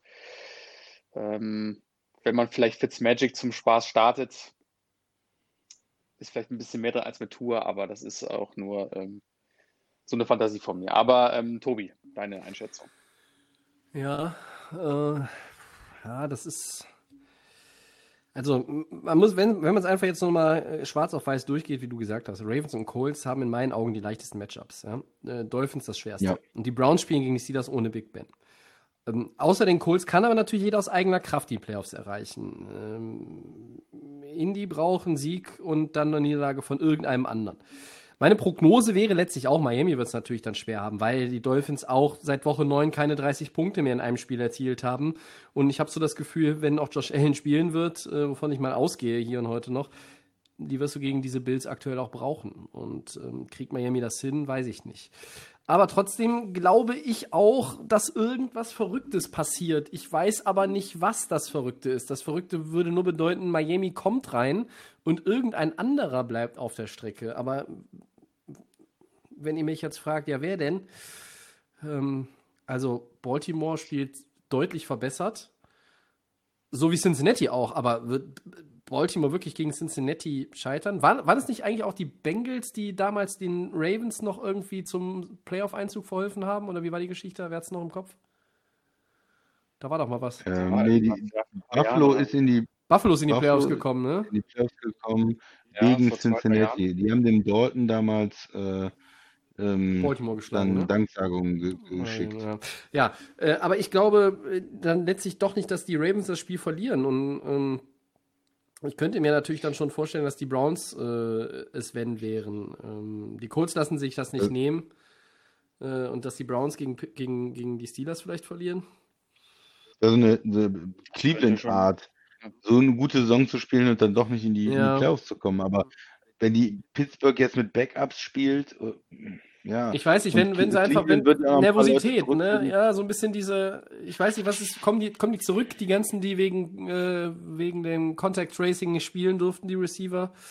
Äh, dürfen die dann wieder? Ich weiß, weiß es jetzt aus dem Kopf nicht, aber Aber mal kurz, also den Browns wäre schon zuzutrauen. Also gar kein, es ist natürlich die letzten Jahre alles scheiße gelaufen. Ähm, äh, und jetzt bist du auf jeden Fall kurz davor. Aber wenn du so sagst, du wieder könnte echt Nervosität oder so, könnte das schon ja, vielleicht eine große Rolle spielen. bei Cleveland, sage ich. Genau, bei Cleveland. Und dann könnte es irgendwie auch dann wieder so vielleicht so ein Rabenschwarzer von Mayfield werden. Und also, wenn es einen noch wirklich noch irgendwie mit den mit Miami irgendwie vor vergurken würden, würde es auf jeden Fall vielleicht Cleveland sein, weil irgendwie hast du dann irgendwo diese Pechsträhne, die dann nie aufhört. Und ähm, aber ja, weil du schon sagst, irgendwas Verrücktes passieren. Also wenn es vielleicht irgendwie interessant wird, wird es auf jeden Fall ähm, bei dem Spiel sein. Ne? Also das, ja, ich kann mir nicht vorstellen, dass alle fünf, alle fünf gewinnen und die Colts dann, dann ins Gras beißen. Äh, und die nee, das glaube ich auch nicht. nicht, weil Nein. ich glaube, die haben von denen, die noch um Playoff-Platz kämpfen, mit Rivers dann einfach auch den erfahrensten Quarterback, der weiß, wie man in solchen Spielen dann da reingeht. Und Jacksonville muss man sagen, hat nicht mehr viel entgegenzusetzen. Die wurden von Chicago und Your Man Christian Mitch Trubisky zerlegt, ja, wie ein Truthahn an Thanksgiving. Das war ja Wahnsinn. Und wie sollen die Titans denn strugglen? Die spielen gegen Houston. Houston kann defensiv gar nichts stoppen. Ob Tannehill die filetiert oder einfach Henry über die drüber walzt. Also äh, mhm. Tennessee äh, wird auf jeden Fall drin sein und damit auch als Divisionssieger. Denke ich. Da lege ich mich, da würde ich mich auf jeden Fall festlegen. Ja. Und nächste Woche sitze ich hier und muss sagen, ja, Tennessee ist raus. Wie konnte das denn passieren? Nicht? Irgendwas, irgendwas völlig nee, Bescheuertes nee. wird passieren. Ich sag's euch. Irgendwas völlig Bescheuertes passiert. Ja, aber ich weiß noch nicht was. Gut, aber wir halten das jetzt mal fest. Am Ende, äh, wenn wir drei äh, das dann so raus äh, uns picken, dann, dann ist es bei uns allen tatsächlich doch, dass Miami äh, scheitert. Aber ähm, ja. dazu haben wir noch eine Frage, noch eine Frage. Ich glaube, es ist auch die letzte für heute, die äh, von unseren Hörern kommt. Das sind auch immer dieselben Verdächtigen, aber Gut, hier im Podcast sitzen auch immer die üblichen selben Verdächtigen. Der Basti fragt nämlich nochmal, ähm, Tua hatte in Woche 16 insgesamt 17 Completions für 94 Yards. Das sind 5,5 ja. Yards im Schnitt. Äh, wo muss er sich noch verbessern? Im Football spielen.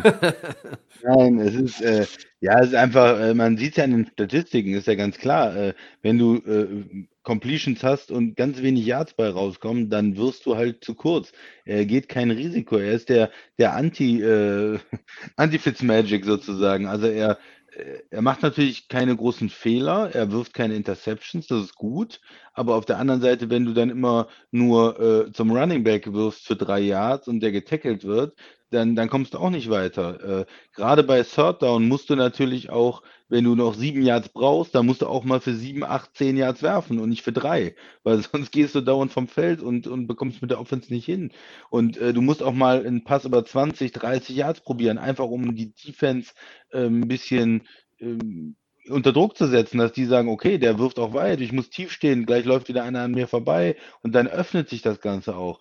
Ähm, er spielt im Moment eine Art Football, die zu konservativ ist und ja, da muss, müssen sich vielleicht die Coaches auch was überlegen, ihn dazu animieren, auch mal ein paar riskante Würfe zu nehmen, mhm. auch wenn da vielleicht eine Interception rauskommt. Äh, oder er muss vielleicht auch ein bisschen mehr laufen. Er war natürlich, hatte die schwere Verletzung. Vielleicht fehlt da auch noch ein bisschen was, weil aus meiner Sicht könnte er auch ein bisschen mehr laufen, Max. Ich weiß nicht, wie du das siehst, aber äh, und, und dieses, er hat halt nicht dieses, ähm, diese Spielweise, die, die Herbert jetzt gezeigt hat, ich hau ihn raus, was? 30 Yards, 40 Yards, da ist ein Receiver, eins gegen eins. Ja klar, hau ich raus. Und äh, meistens äh, geht das dann gut. Vielleicht geht es auch manchmal nicht gut, aber äh, dieses Risiko zu gehen, diesen, diesen Pass zu probieren, das fehlt im Moment bei Tour. Nächstes Jahr könnt ihr vielleicht ja nochmal einen guten Mitspieler äh, dazu bekommen, wenn ich mir den Draftpick da angucke, den sie ja von Houston haben. Ich sage nur Devonta Smith, Wide Receiver Alabama Crimson Tide. Ja, bei Tour ähm, ist auch genau der Punkt. Ich habe auch gefragt, ähm, liegt jetzt irgendwie an den Anspielstationen, aber eher ist es erst das Problem im Moment, weil ähm, er gibt dann den Ball dann eher Gaskin oder Ahmed, den, den Running Backs. Und die müssen es dann irgendwie drehen, um Yards nach vorne zu kommen. Und dann ähm, sieht man einfach den Unterschied.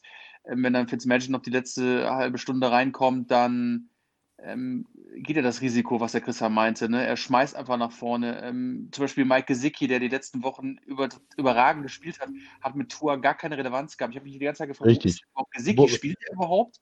Und äh, Fitzmagic kommt drauf und äh, er probiert das genau, dreimal den anzuspielen innerhalb von. Gesicki ne? an, ähm, weil Gesicki, das Gute bei ihm ist auch, der, der geht in den Zweikampf, der fischt dir das Ding nochmal aus der Luft raus.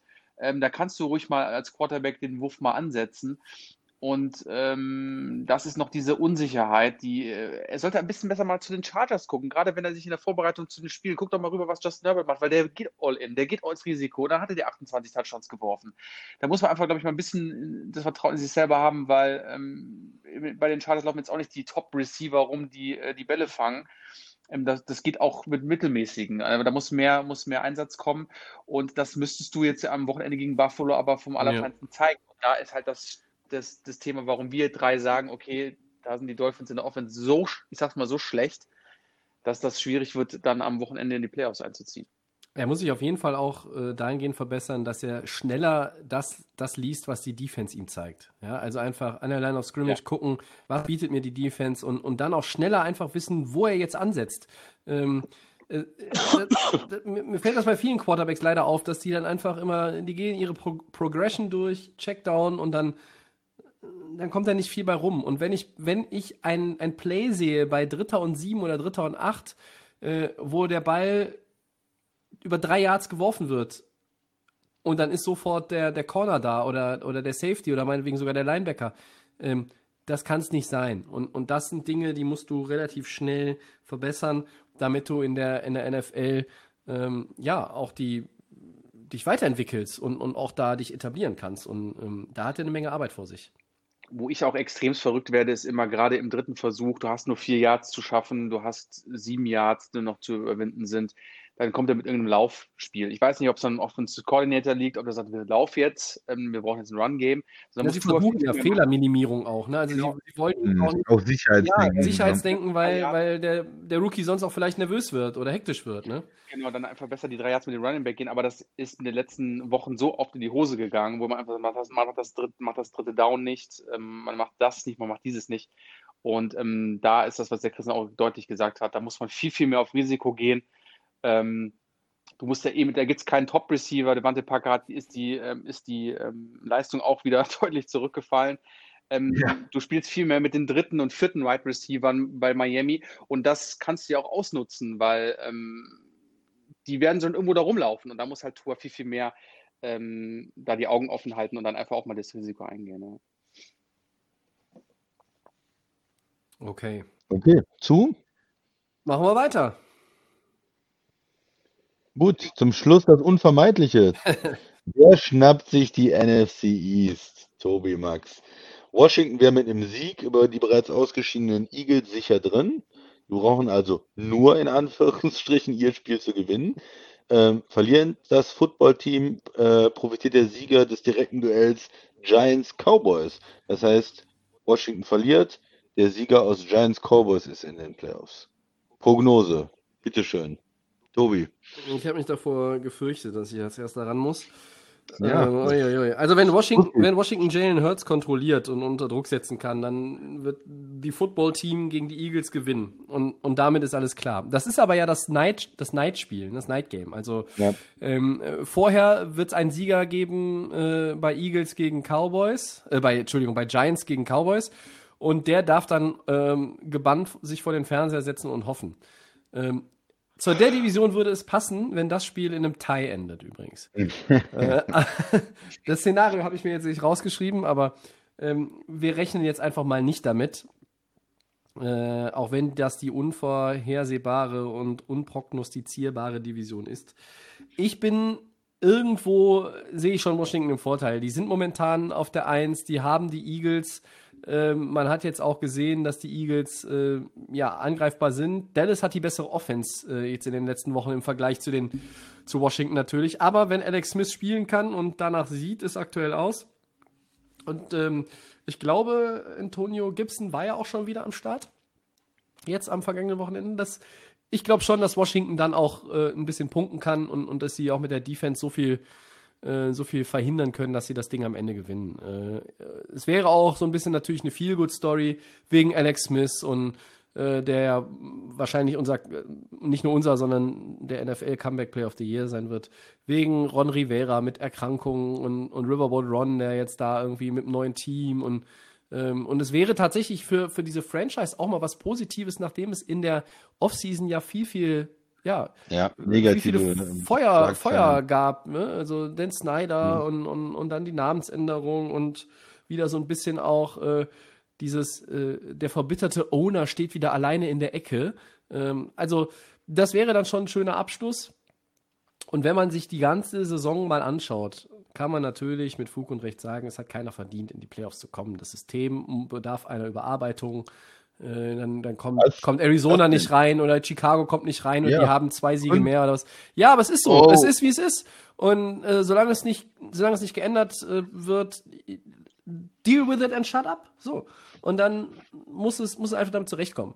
Ähm, Washington, ich sehe sie im Vorteil, sollten sie tatsächlich gegen die Eagles strauchen, straucheln, ähm, dann glaube ich, macht's Dallas. Warum?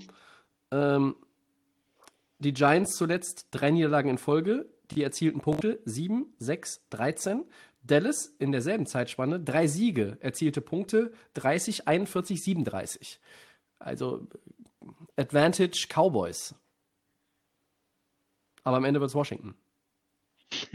Max, hast du eine andere Meinung oder glaubst du auch, dass Washington Also das Spiel gewinnt? ich habe auch überlegt, okay, Cowboys mit Dalton und die können es jetzt nochmal irgendwie umreißen, aber so was wir halt einfach von der Defense von Washington so im Moment auch bekommen und ähm, jetzt haben sie ja auch ähm, ganz überraschend auch Dwayne Haskins ja entlassen. Ähm, war ja auch der Hoffnungsträger, aber wie gesagt, ähm, anderes Thema. Trotzdem würde ich trotzdem leicht ähm, Washington auch vorne sehen.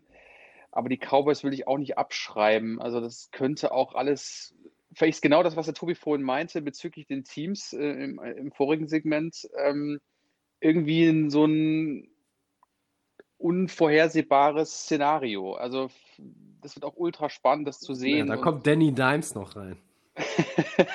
also irgendwas ganz, ganz Verrücktes könnte ich mir auch gerade in der Division vorstellen. Und dann äh, sitzt man da mit offener Kinnlade und weiß nicht, was ist denn jetzt hier passiert, weil diese Division einfach schon so eine Katastrophe ist. Und äh, da stimme ich dem Tobi auch zu, da sind andere Teams, die dann nicht, die dann deutlich besser sind und kommen dann nicht in die Playoffs etc.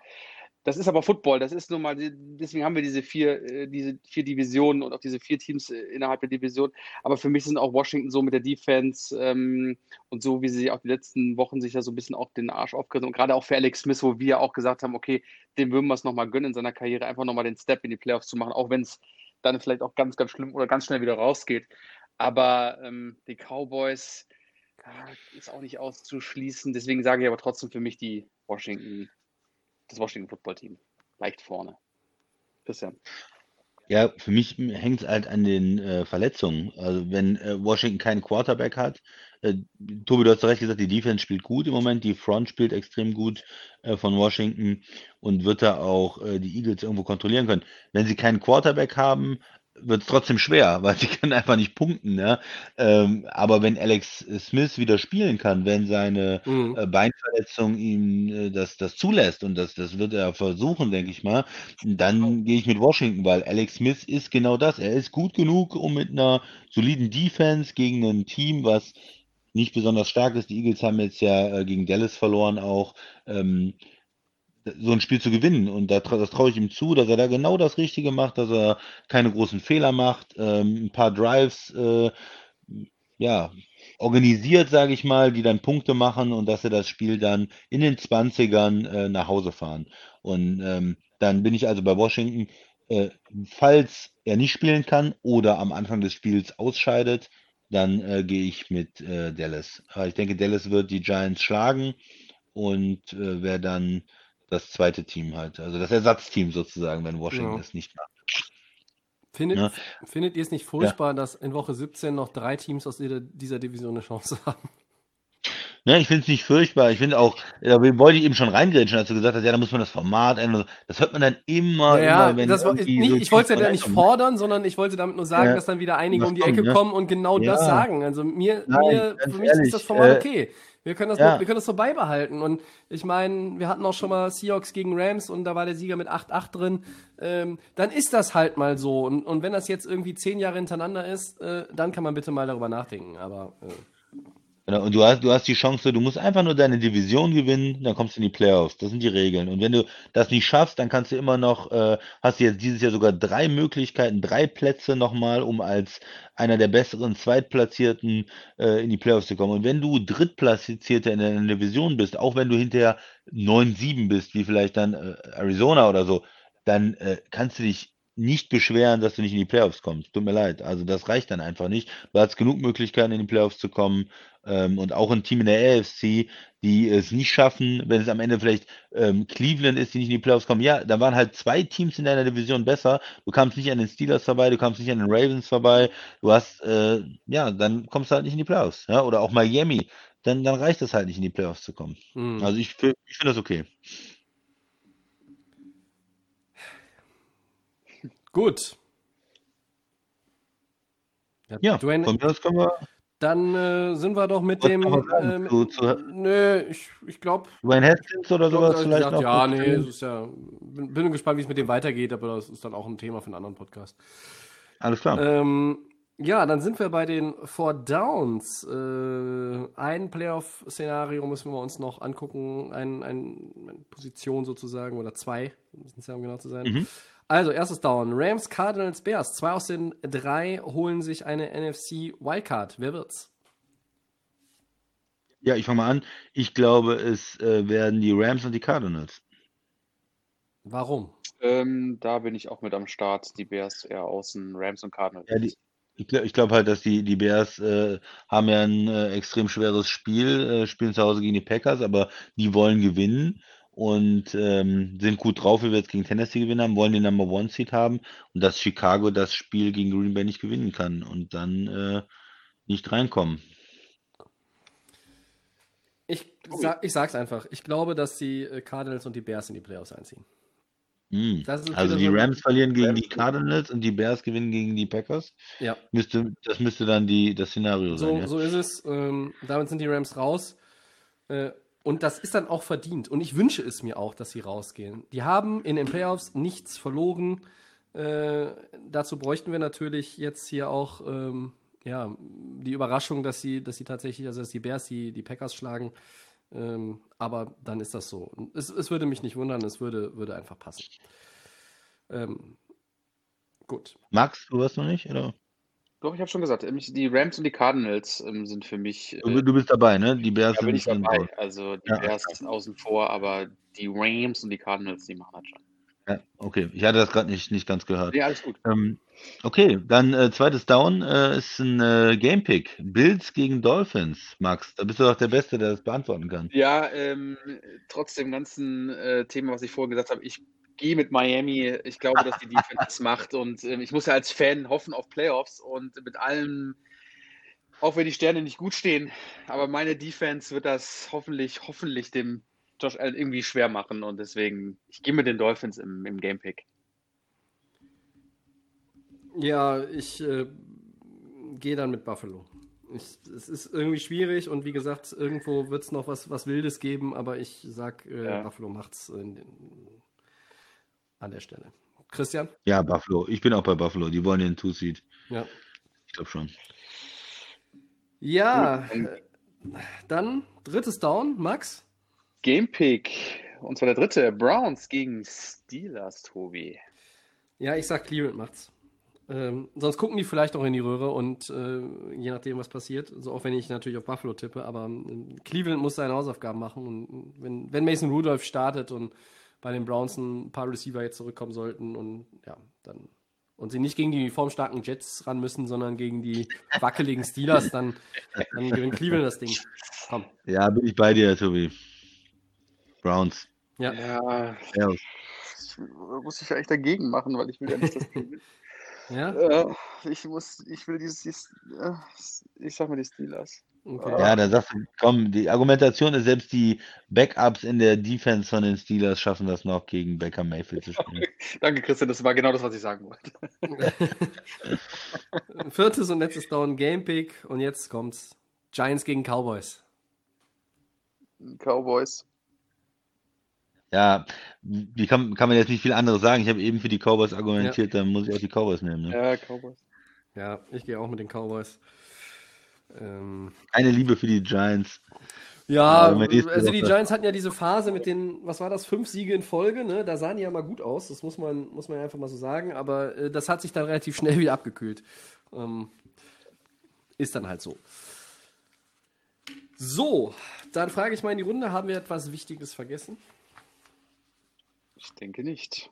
Wird auf jeden Fall spannendes Wochenende. Okay, ähm, dann war das Episode 158 von Delay of Game, der Football Podcast. Wir bedanken uns fürs Zuhören. Ich danke natürlich dem Christian und dem Max. Sehr gerne. Gerne. Den äh, Podcast wie immer bei Soundcloud, bei Apple Podcasts, bei Spotify und bei den geschätzten Kollegen von The Fan FM. at Delay of Game NFL bei Facebook und bei Twitter. Gerne Fragen, Lob, Kritik, Anregungen, was auch immer. Instagram Delay of Game unterstrich Podcast. Ja, äh, eine Sache habe ich aber dann doch noch zum Abschluss dieses Kalenderjahres. Ähm, ich weiß, die Jungs äh, stehen da nicht so besonders drauf, die mit mir Mhm. aufnehmen, aber ich sage es jetzt trotzdem nochmal. Ähm, äh, ganz persönlich ähm, auch mein, meinen Dank an euch beide für ein ganzes Kalenderjahr ähm, ja, voller Podcasts und ähm, ich- es einfach auch äh, jetzt mit den Leuten, die zuhören, so wie es ist, ganz ehrlich. Ähm, es war für mich persönlich ein Kalenderjahr äh, abseits der äh, großen Unbekannten und Einschränkungen, die für uns alle ja gegolten haben. Also fernab davon, einfach ganz losgelöst von, von dem war es für mich ein echt schwieriges äh, und mitunter echt bekacktes Jahr. Ähm, aber ich habe mit dem Max und dem Christian immer zwei Leute hier am Start, ähm, die sich die Zeit nehmen für den Podcast, die sich immer vorbereiten auf den Podcast, die hier äh, auch einfach mir äh, dann immer, wenn es nötig war, die entsprechende Ablenkung gegeben haben. Und es macht dann einfach immer Bock. Ähm, und deshalb ziehe ich da nochmal meinen Hut und sage vielen Dank für dieses Kalenderjahr an euch beide. Ja, Tobi, danke für die super Vorbereitung immer und äh, mir hat es immer Spaß gemacht, also sehr gerne. Ja, ähm, auch von mir natürlich an dich und an Christa natürlich danke. Ähm, das ist natürlich ein Jahr, das wollen wir natürlich nicht mehr alle haben, dieses 2020. Aber dafür haben wir es, glaube ich, ganz gut durchgerockt, hier auch mit äh, von der Ferne und mit unseren ähm, Möglichkeiten, die wir hier für die Aufnahme haben. Also Ja, im Großen und Ganzen hat es doch alles ganz gut funktioniert. ja. Wir hoffen auf irgendwann äh, Podcasts wieder bei mir im Wohnzimmer. Ähm, hat irgendwie, sag ich ja immer, eine andere Dynamik. Schauen wir mal, wann das wieder möglich ist und äh, ja, nicht nur möglich ist, sondern wir dann auch einfach ähm, für uns als vertretbar ansehen. Das eine muss ja äh, nicht unbedingt mit dem anderen einhergehen.